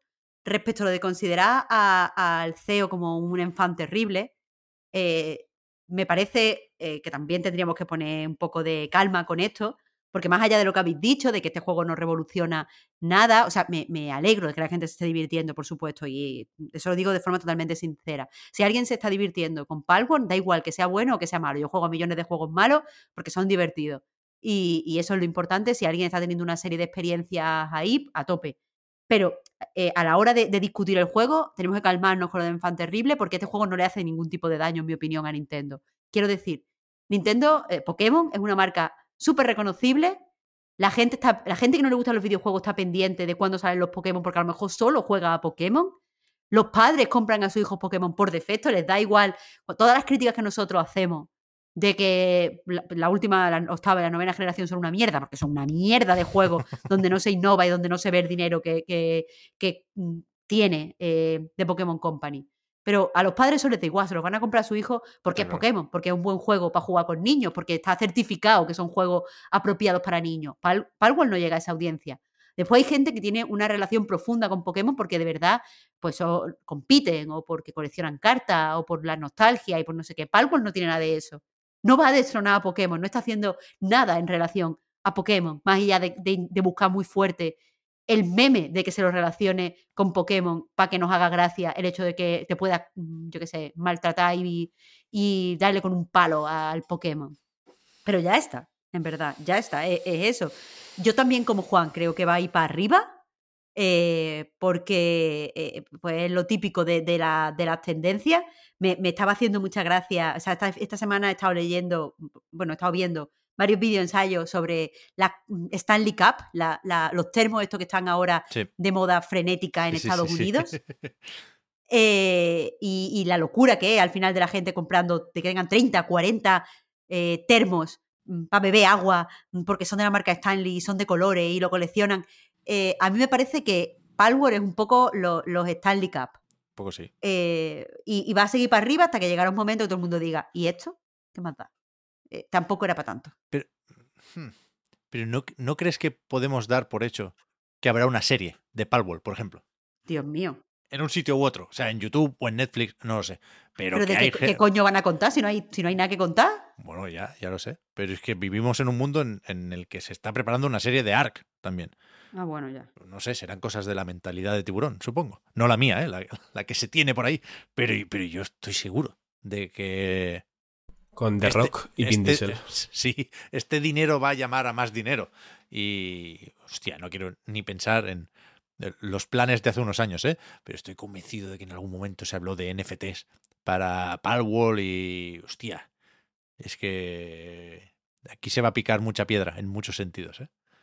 Ya veremos hasta dónde llega nuestro interés. No, no prometo nada, la, ver- la verdad. Otro, sería otro, otro de estas demostraciones de que la gente que pone dinero en videojuegos no entienden bien cómo funcionan los videojuegos ni las dinámicas que se generan en los videojuegos. Pero bueno, Lo que va a ¿Qué más- pasar es que Fortnite, queremos? Fortnite va a meter criaturas para picar materiales dentro, dentro de nada. Si no existen ya, eh, lo va a copiar. Vaya. Es que ayer buscando cosas me acordé cuando Fortnite dijo Among Us, metamos el modo impostor, que para nada es lo mismo, ¿no? Pues dentro de tres meses, ya te digo, actualización de Fortnite, eh, unas criaturas que se llamarán colegis en vez de pals y, y a funcionar. ¿Nunca ha habido colegis en Fortnite? Si no lo sabes tú que eres experto en Fortnite, en la redacción, Pep. No me suena, ¿no? No me suena. Ha habido animales en el mapa, eso sí, pero no, no, no- no me suena que pudieras hacer mucho con ellos, más allá de usar velociraptores como monturas y cosas así. ¿Algo más? ¿Algún otro jueguico que se pueda comentar? pues mira, yo he estado jugando otro juego en acceso anticipado, que no ha salido en anticipado ahora, salió hace unos meses, el juego tampoco ha salido, sale en agosto, pero creo que se presta a hablar como en paralelo con, con Palworld, porque al final también es un juego de supervivencia que hace las cosas bien, así que Uh, uh. Pero hace las, la- hace las cosas bien porque, quiero decir, la, la premisa, lo que te leí ayer, Marta, en anightgames.com, es que quiere ser un juego, no sé si llega a utilizar la etiqueta wholesome en inglés, pero sí quiere ser, no sé si es paradójico esto incluso, ¿eh? un juego de supervivencia poco estresante o más amable que, que la mayoría.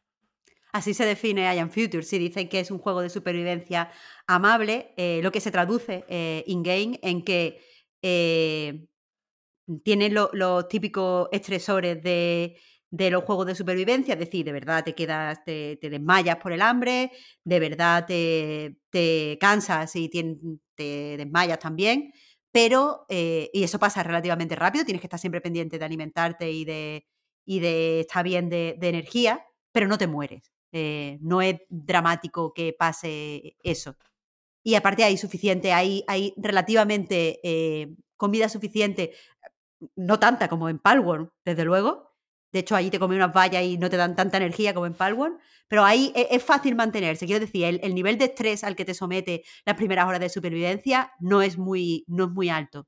Pero yo creo que sobre todo eh, este I Am Future se puede definir como amable porque todo lo que estás haciendo eh, eh, lo de crear, entre comillas, tu base, aquí no hay base, estás aislado en, una, en, una, en un ático. Después puedes salir al ático de enfrente, por ejemplo. No sé hasta qué punto esto es mm, spoiler. Bueno, pero... Sí, porque hay fotos en Steam. Estás acceso anticipado, no hay tanto contenido. Eh, puedes salir al ático de enfrente, te, construyes un puente y aparte puedes salir con un dron a comprar cosas a otras partes de la ciudad. Tú no sales, sale el dron, pero puedes ponerte en contacto con otras partes de la ciudad. El caso y considero que, esto amable va porque no, no, se, no se revuelva al lado de la, alrededor de la agresión. Al final, eh, los juegos estos de supervivencia eh, consideran supervivencia en unos términos como del salvaje oeste. Rollo, tú tienes, no tienes nada y ya sé que hay muchos de, vikingos, pero en realidad vikingos vivían en comunidad. Eh, lo que en realidad, aunque pongan una figura de un vikingo, la, la, narrativa que cogen es la narrativa del salvaje oeste de es el hombre contra la naturaleza estoy solo, tengo que eh, sobrevivir a la noche, tengo que sobrevivir al frío, tengo que sobrevivir a los animales y después tengo que sobrevivir a otro hombre porque el lobo es un hombre para el hombre. Y esto, claro, pues son mm, una dinámica eh, eh, agresiva y hasta cierto punto, teniendo en cuenta que esta, esto no son una narrativa que se produjera en realidad en el salvaje oeste, sino que son dinámicas que, que, llegaron a través de, o sea, perdón, dinámicas narrativas que llegaron a través del cine, son narrativas muy capitalistas. Este I Am Future se quiere distanciar de eso y al final eh, sí, tienes que sobrevivir, hay eh, pues una serie de cosas que, o sea, tienes hambre, tienes necesidades, tienes tal, pero eh, el máximo, o sea, no es sobrevivir por sobrevivir o sobrevivir por explotar a los demás o sobrevivir por conquistar el territorio, sino que es sobrevivir por estar bien. Entonces, hay una serie de, cosas que puedes construir eh, en, esta azotea y eh, todo es para que todo sea más cómodo para ti y para que, en definitiva, vivas mejor y puedas bueno, ha sido el apocalipsis porque estás en esa azotea, porque la ciudad ha sido arrasada por lo que parece un tsunami o por cambio del tiempo. Pero, pero eso, estás, solo, está todo posapocalíptico, así destruido, pero tú lo que quieres es estar bien y tener una vida interesante o una vida divertida.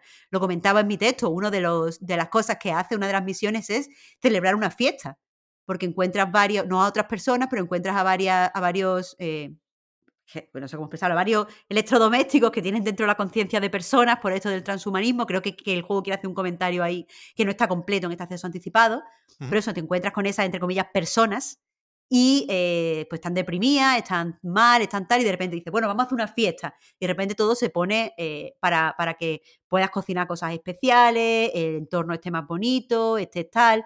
Y no, no se basa todo, solo en la acumulación, o sea, no es un juego que se basa en la acumulación, en tener más dinero, en tener más recursos, más es mejor, que los demás no tengan y tú sí es bueno, sino tengo que tener en base a lo que necesito eh, tengo que avanzar las tecnologías si me interesa o no, o tengo que automatizar si es algo que, no me gusta hacer, pero en otros campos pues no voy a automatizar y el juego no te penaliza por ello.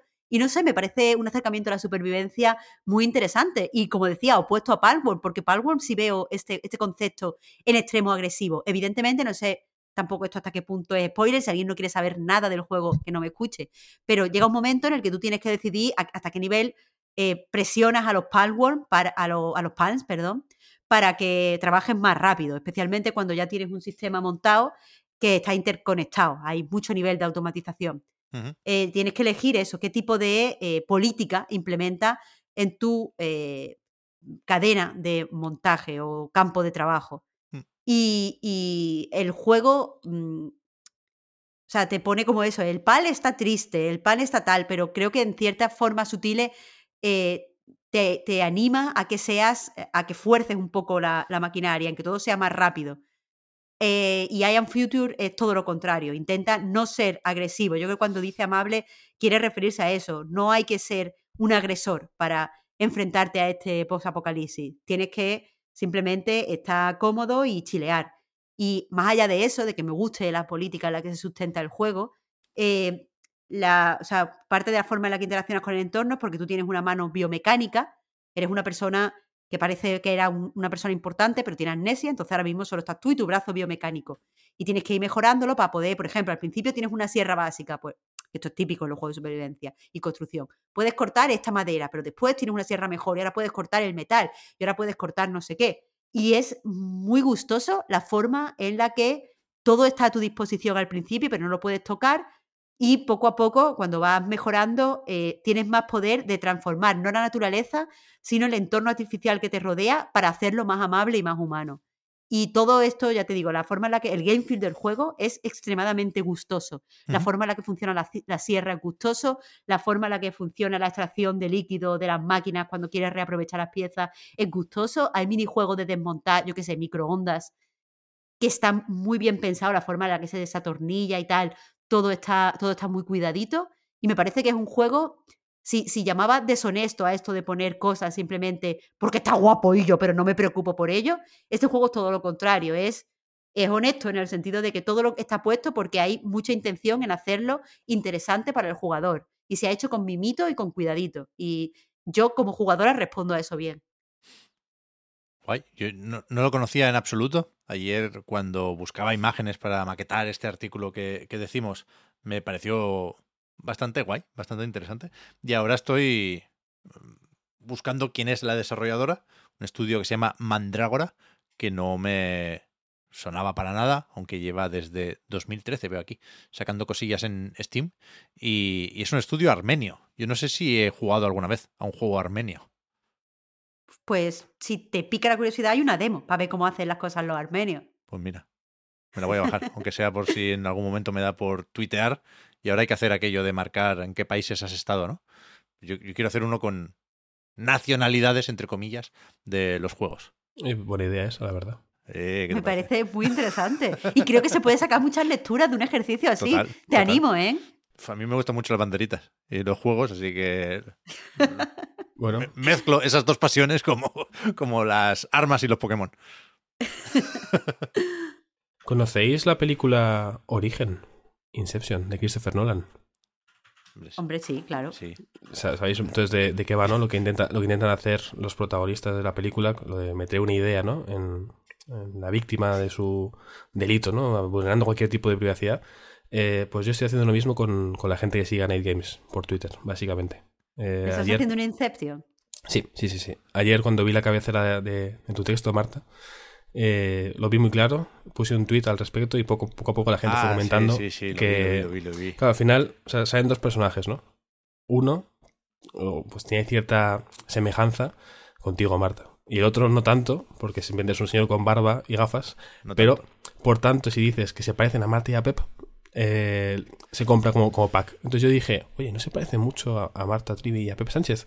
Y poco a poco la gente empezó a decir, es verdad, es verdad. Entonces, mi idea es que la gente vaya a la web. somos como, como personajes básicos, en el sí, sentido sí, de que sí, yo soy pelirroja random y Pepe es señor rubio con gafas random. Que, que somos que somos sois mucho más sois mucho más que eso en realidad a ver es, es, una reducción muy simple como cuando alguien ve a un muchacho con el pelo rizado y la piel relativamente buena y dicen vaya igual que tú digo bueno no, no nos parecemos nada pero eh, en este caso funciona así es una, ves la imagen la, al meterte la idea directamente dices ah claro se parecen entonces voy a estar así dos meses por lo menos este artículo de Marta fíjate o sea yo confieso que que bueno me, me presto a la broma o al Inception aunque yo no veo el parecido con, con, este personaje masculino, pero confieso que sí pensé lo de Marta. En, el, Joder. en, ahí, ahí, ahí, en la ilustración de la chica pescando, sí. O sea, no es un pensamiento que estuviera en el vacío, lo pensé mientras maquetaba un artículo escrito por Marta Trivi. Pero, pero es verdad. Me, lo siento, Marta, me presto a. ¿E- ¿Eres backer del Sí, juego, Marta, y no, no lo sabemos? ¿o qué? Yo es que, yo es que soy, eh, ya te digo, personaje eh, stock básico. Porque, aparte, con lo de pelirroja va, pero otra cosa con la que todo el mundo me saca parecido es porque tengo la boca grande, tengo la boca muy grande. Entonces hay una serie de personas que, que siempre que venga una actriz con la boca grande, es como, ¡buah, te parece a esta actriz un montón! Y yo, a ver, no me parezco en nada, pero entiendo que se me ve mucho la boca, que la tengo enorme, pues ahí está. Yo, yo abrazo mi basiquez, no me importa. No me importa, mejor había básica que ser fea, digo. Pero jamás había pensado que tuvieras la boca grande, lo digo en serio. Mira que llevamos. Pues tiempo- tengo la boca muy grande, por eso la gente me ve mucho parecido con Rachel McAdams cuando no me parezco en nada, porque Rachel es una diosa, pero es simplemente que tenemos la boca grande y cuando sonreímos se nos ve la boca muy grande. Mm, Es verdad que al final te, te aferras a una cosa que te recuerda a alguien y ya dices, os parece un Claro. mogollón. El otro día que Es te mandé eso. una foto con, con Jacob Elordi, verás tú en que me parezco yo a Jacob Elordi, ¿no? en el blanco de los ojos. Pero dije, fíjate, Marta, tú y yo igualitos. Y realmente no. no. Ay, es verdad que tú justo me lo habías dicho, pero no me refería a ti cuando he dicho No, esto. no, ya, ya, ya, lo sé, lo sé, lo sé. O sea, yo, yo de, hecho, de hecho lo dije No porque... no me lo decía por ti, de hecho. No, no, o sea, yo, yo de hecho lo dije porque ya me dijiste en su día que mucha gente te relaciona con esa actriz y dije, bueno, pues eh, aprovecho y, Sí, sí. Y hago la referencia. Ya, ya, ya, ya. está bien. Estoy pensando, de hecho, en, en la imagen que acompañará a este programa del podcast Reload en YouTube. Ya sabéis que me gusta mucho pensar en la miniatura y buscar las imágenes o los artworks y demás. Y claro, estoy pensando, por supuesto, para I Am Future pondré esa, la, la de la pareja que está uno, no sé si La- la de soltando, Marta y Per, sí, sí. soltando algo y, y la otra pescando. Y, y claro, arriba puedo poner también, Marta, si me das permiso, la, la imagen, el dibujo este, que es muy chulo, del Club de Joc. Ah, ponlo, ponlo, claro. Entonces ha- habrá Está dos, increíble. habrá dos versiones de Marta Trivi en, en, en esa imagen. Podrían Puede ser tres, podrían Puede ser tres, bien. pero la tercera, tú no has visto esa foto, Pep, y creo que es una cosa que tiene que quedar en el ámbito privado. Pero hoy hemos visto que hay una foto de Marta que sería ideal para cualquier tipo de ámbito entre- de Bueno, de, entretenimiento. De Marta, entre comillas, creo yo, ¿eh? para- Hay que tener mucha imaginación, pero sí. Bueno, ahora me la enseñáis, por supuesto, pero eh, para ilustrar, ¿qué? El Palwall. O, o- Bueno, es- o hay, los, hay un, o los hay un- despidos. Es que no sé por qué me lo dices, vaya. hay un sufrimiento implícito que puede tener que ver con Powerball, sí, pero ahora la verás. Cuando terminemos Vale, te la- te la enseñamos. Ok, ok. Estoy sufriendo. eh, igual que te digo que la imagen de este décimo noveno programa, creo que es, de la decimoquinta temporada, por supuesto, eh, la tengo clara. La de la semana que viene me da un miedo que no veas, ¿eh? Porque nos pondremos al día con Like a Dragon Infinite Wealth y con Tekken 8. Pero es que principios de febrero, muy a principios, entre el 1 y el 2, tenemos Persona 3 Reload, tenemos Suicide Squad Kill the Justice League una vez más, tenemos Gran Blue Fantasy Relink y si no los tres, a más de uno yo creo que sí habremos jugado y sí entrarán en ese podcast. Así que cuidado, eh. Cuidado. Viene, viene fuerte. ¿Has, has ido a revisar el artículo de nightgames.com donde están todos los lanzamientos de forma cronológica o has tirado de, de memoria, Pep? No, esto me, esto me lo sé de memoria. A ver, son buenos lanzamientos, la verdad. Pero puede haber alguno más, ¿eh? El Lo Foam di- Stars, el 6 de febrero, cuidado. ¿Lo dices porque tienes algún otro en mente? No, se van ya a la siguiente, me temo. El 6 de febrero ya nos pilla la semana después, es un Sí, martes. Eh, Foam Stars es el- Clem de Mango Protocol sale ese día también, pero el sí, ya 21. estamos en otra semana. Helldivers 2 también, pero no, no. Aquí Sí, sí, ya estamos corriendo mucho. estamos Sí, no, corriendo no, mucho. no. Hay que. Con Persona 3 y Load y el Gran Blue Fantasy ya hay suficiente Bueno, para, para empezar el mes. Pues eso, será la semana que viene. Hasta aquí el podcast reload de esta semana. Antes de marcharnos, tengo que recordar que el podcast reload, igual que a nightgames.com, es posible gracias a vuestras generosas aportaciones. Patreon.com barra a night reload para más información. Los patrons, tenéis ahora un ratito más de podcast en la prórroga. ¿Te puedes quedar, Marta? ¿20 minutitos o qué? Por supuesto que sí. a tope. Y con el resto, gracias también, por supuesto y como siempre, por seguirnos y ayudarnos a mejorar. Nos escuchamos la semana que viene, que ya veis, últimamente hacíamos poco, no voy a decir que mal, pero sí poco. Bueno, qué coño, la semana pasada mal porque mm, me olvidé de Ichiban. Pero hacíamos poco lo de repasar los juegos de la semana siguiente y, y es algo que va bien porque así tienen tiempo de ir pasando los créditos. También hay créditos en el vídeo de YouTube del podcast Reload. Es una virguería. Eh, pero eso, la semana que viene habrá un montón de cosas. Veremos si, si puede estar Oscar. Eh, en principio, si estará Víctor. Y tú, Marta, cuando quieras, ¿eh? Ya sabes que esto es tu casa. Muchas gracias por haberte pasado hoy. Muchísimas gracias por haberme invitado, que nostálgico. Me he puesto aquí al final. Ya ves, Nostálgica. ya ves. Gracias también, Juan. Y hasta la próxima. Gracias a ti, Pep. Hasta, Hasta luego. Un besico. Now, if you're blue, you don't know where to go to. Why don't you go Harlem City? Putting on the red bank gown on the levy, high brown down levy, call Miss Fitz. Putting on the red. That's where each Lulu Bell goes every Thursday evening with her elbows, rubbing elbows. And come with me, we'll tend their jubilee, deep span, blood stupid, but all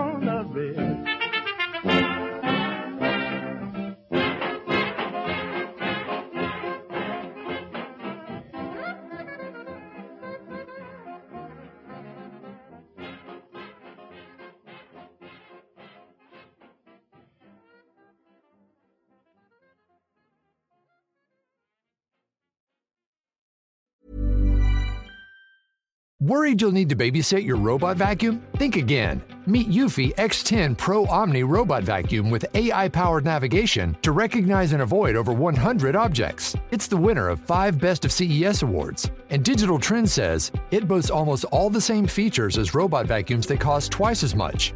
Want to know more? Go to eufy.com. That's EUFY.com and discover X10 Pro Omni, the best in class all in one robot vacuum for only $799.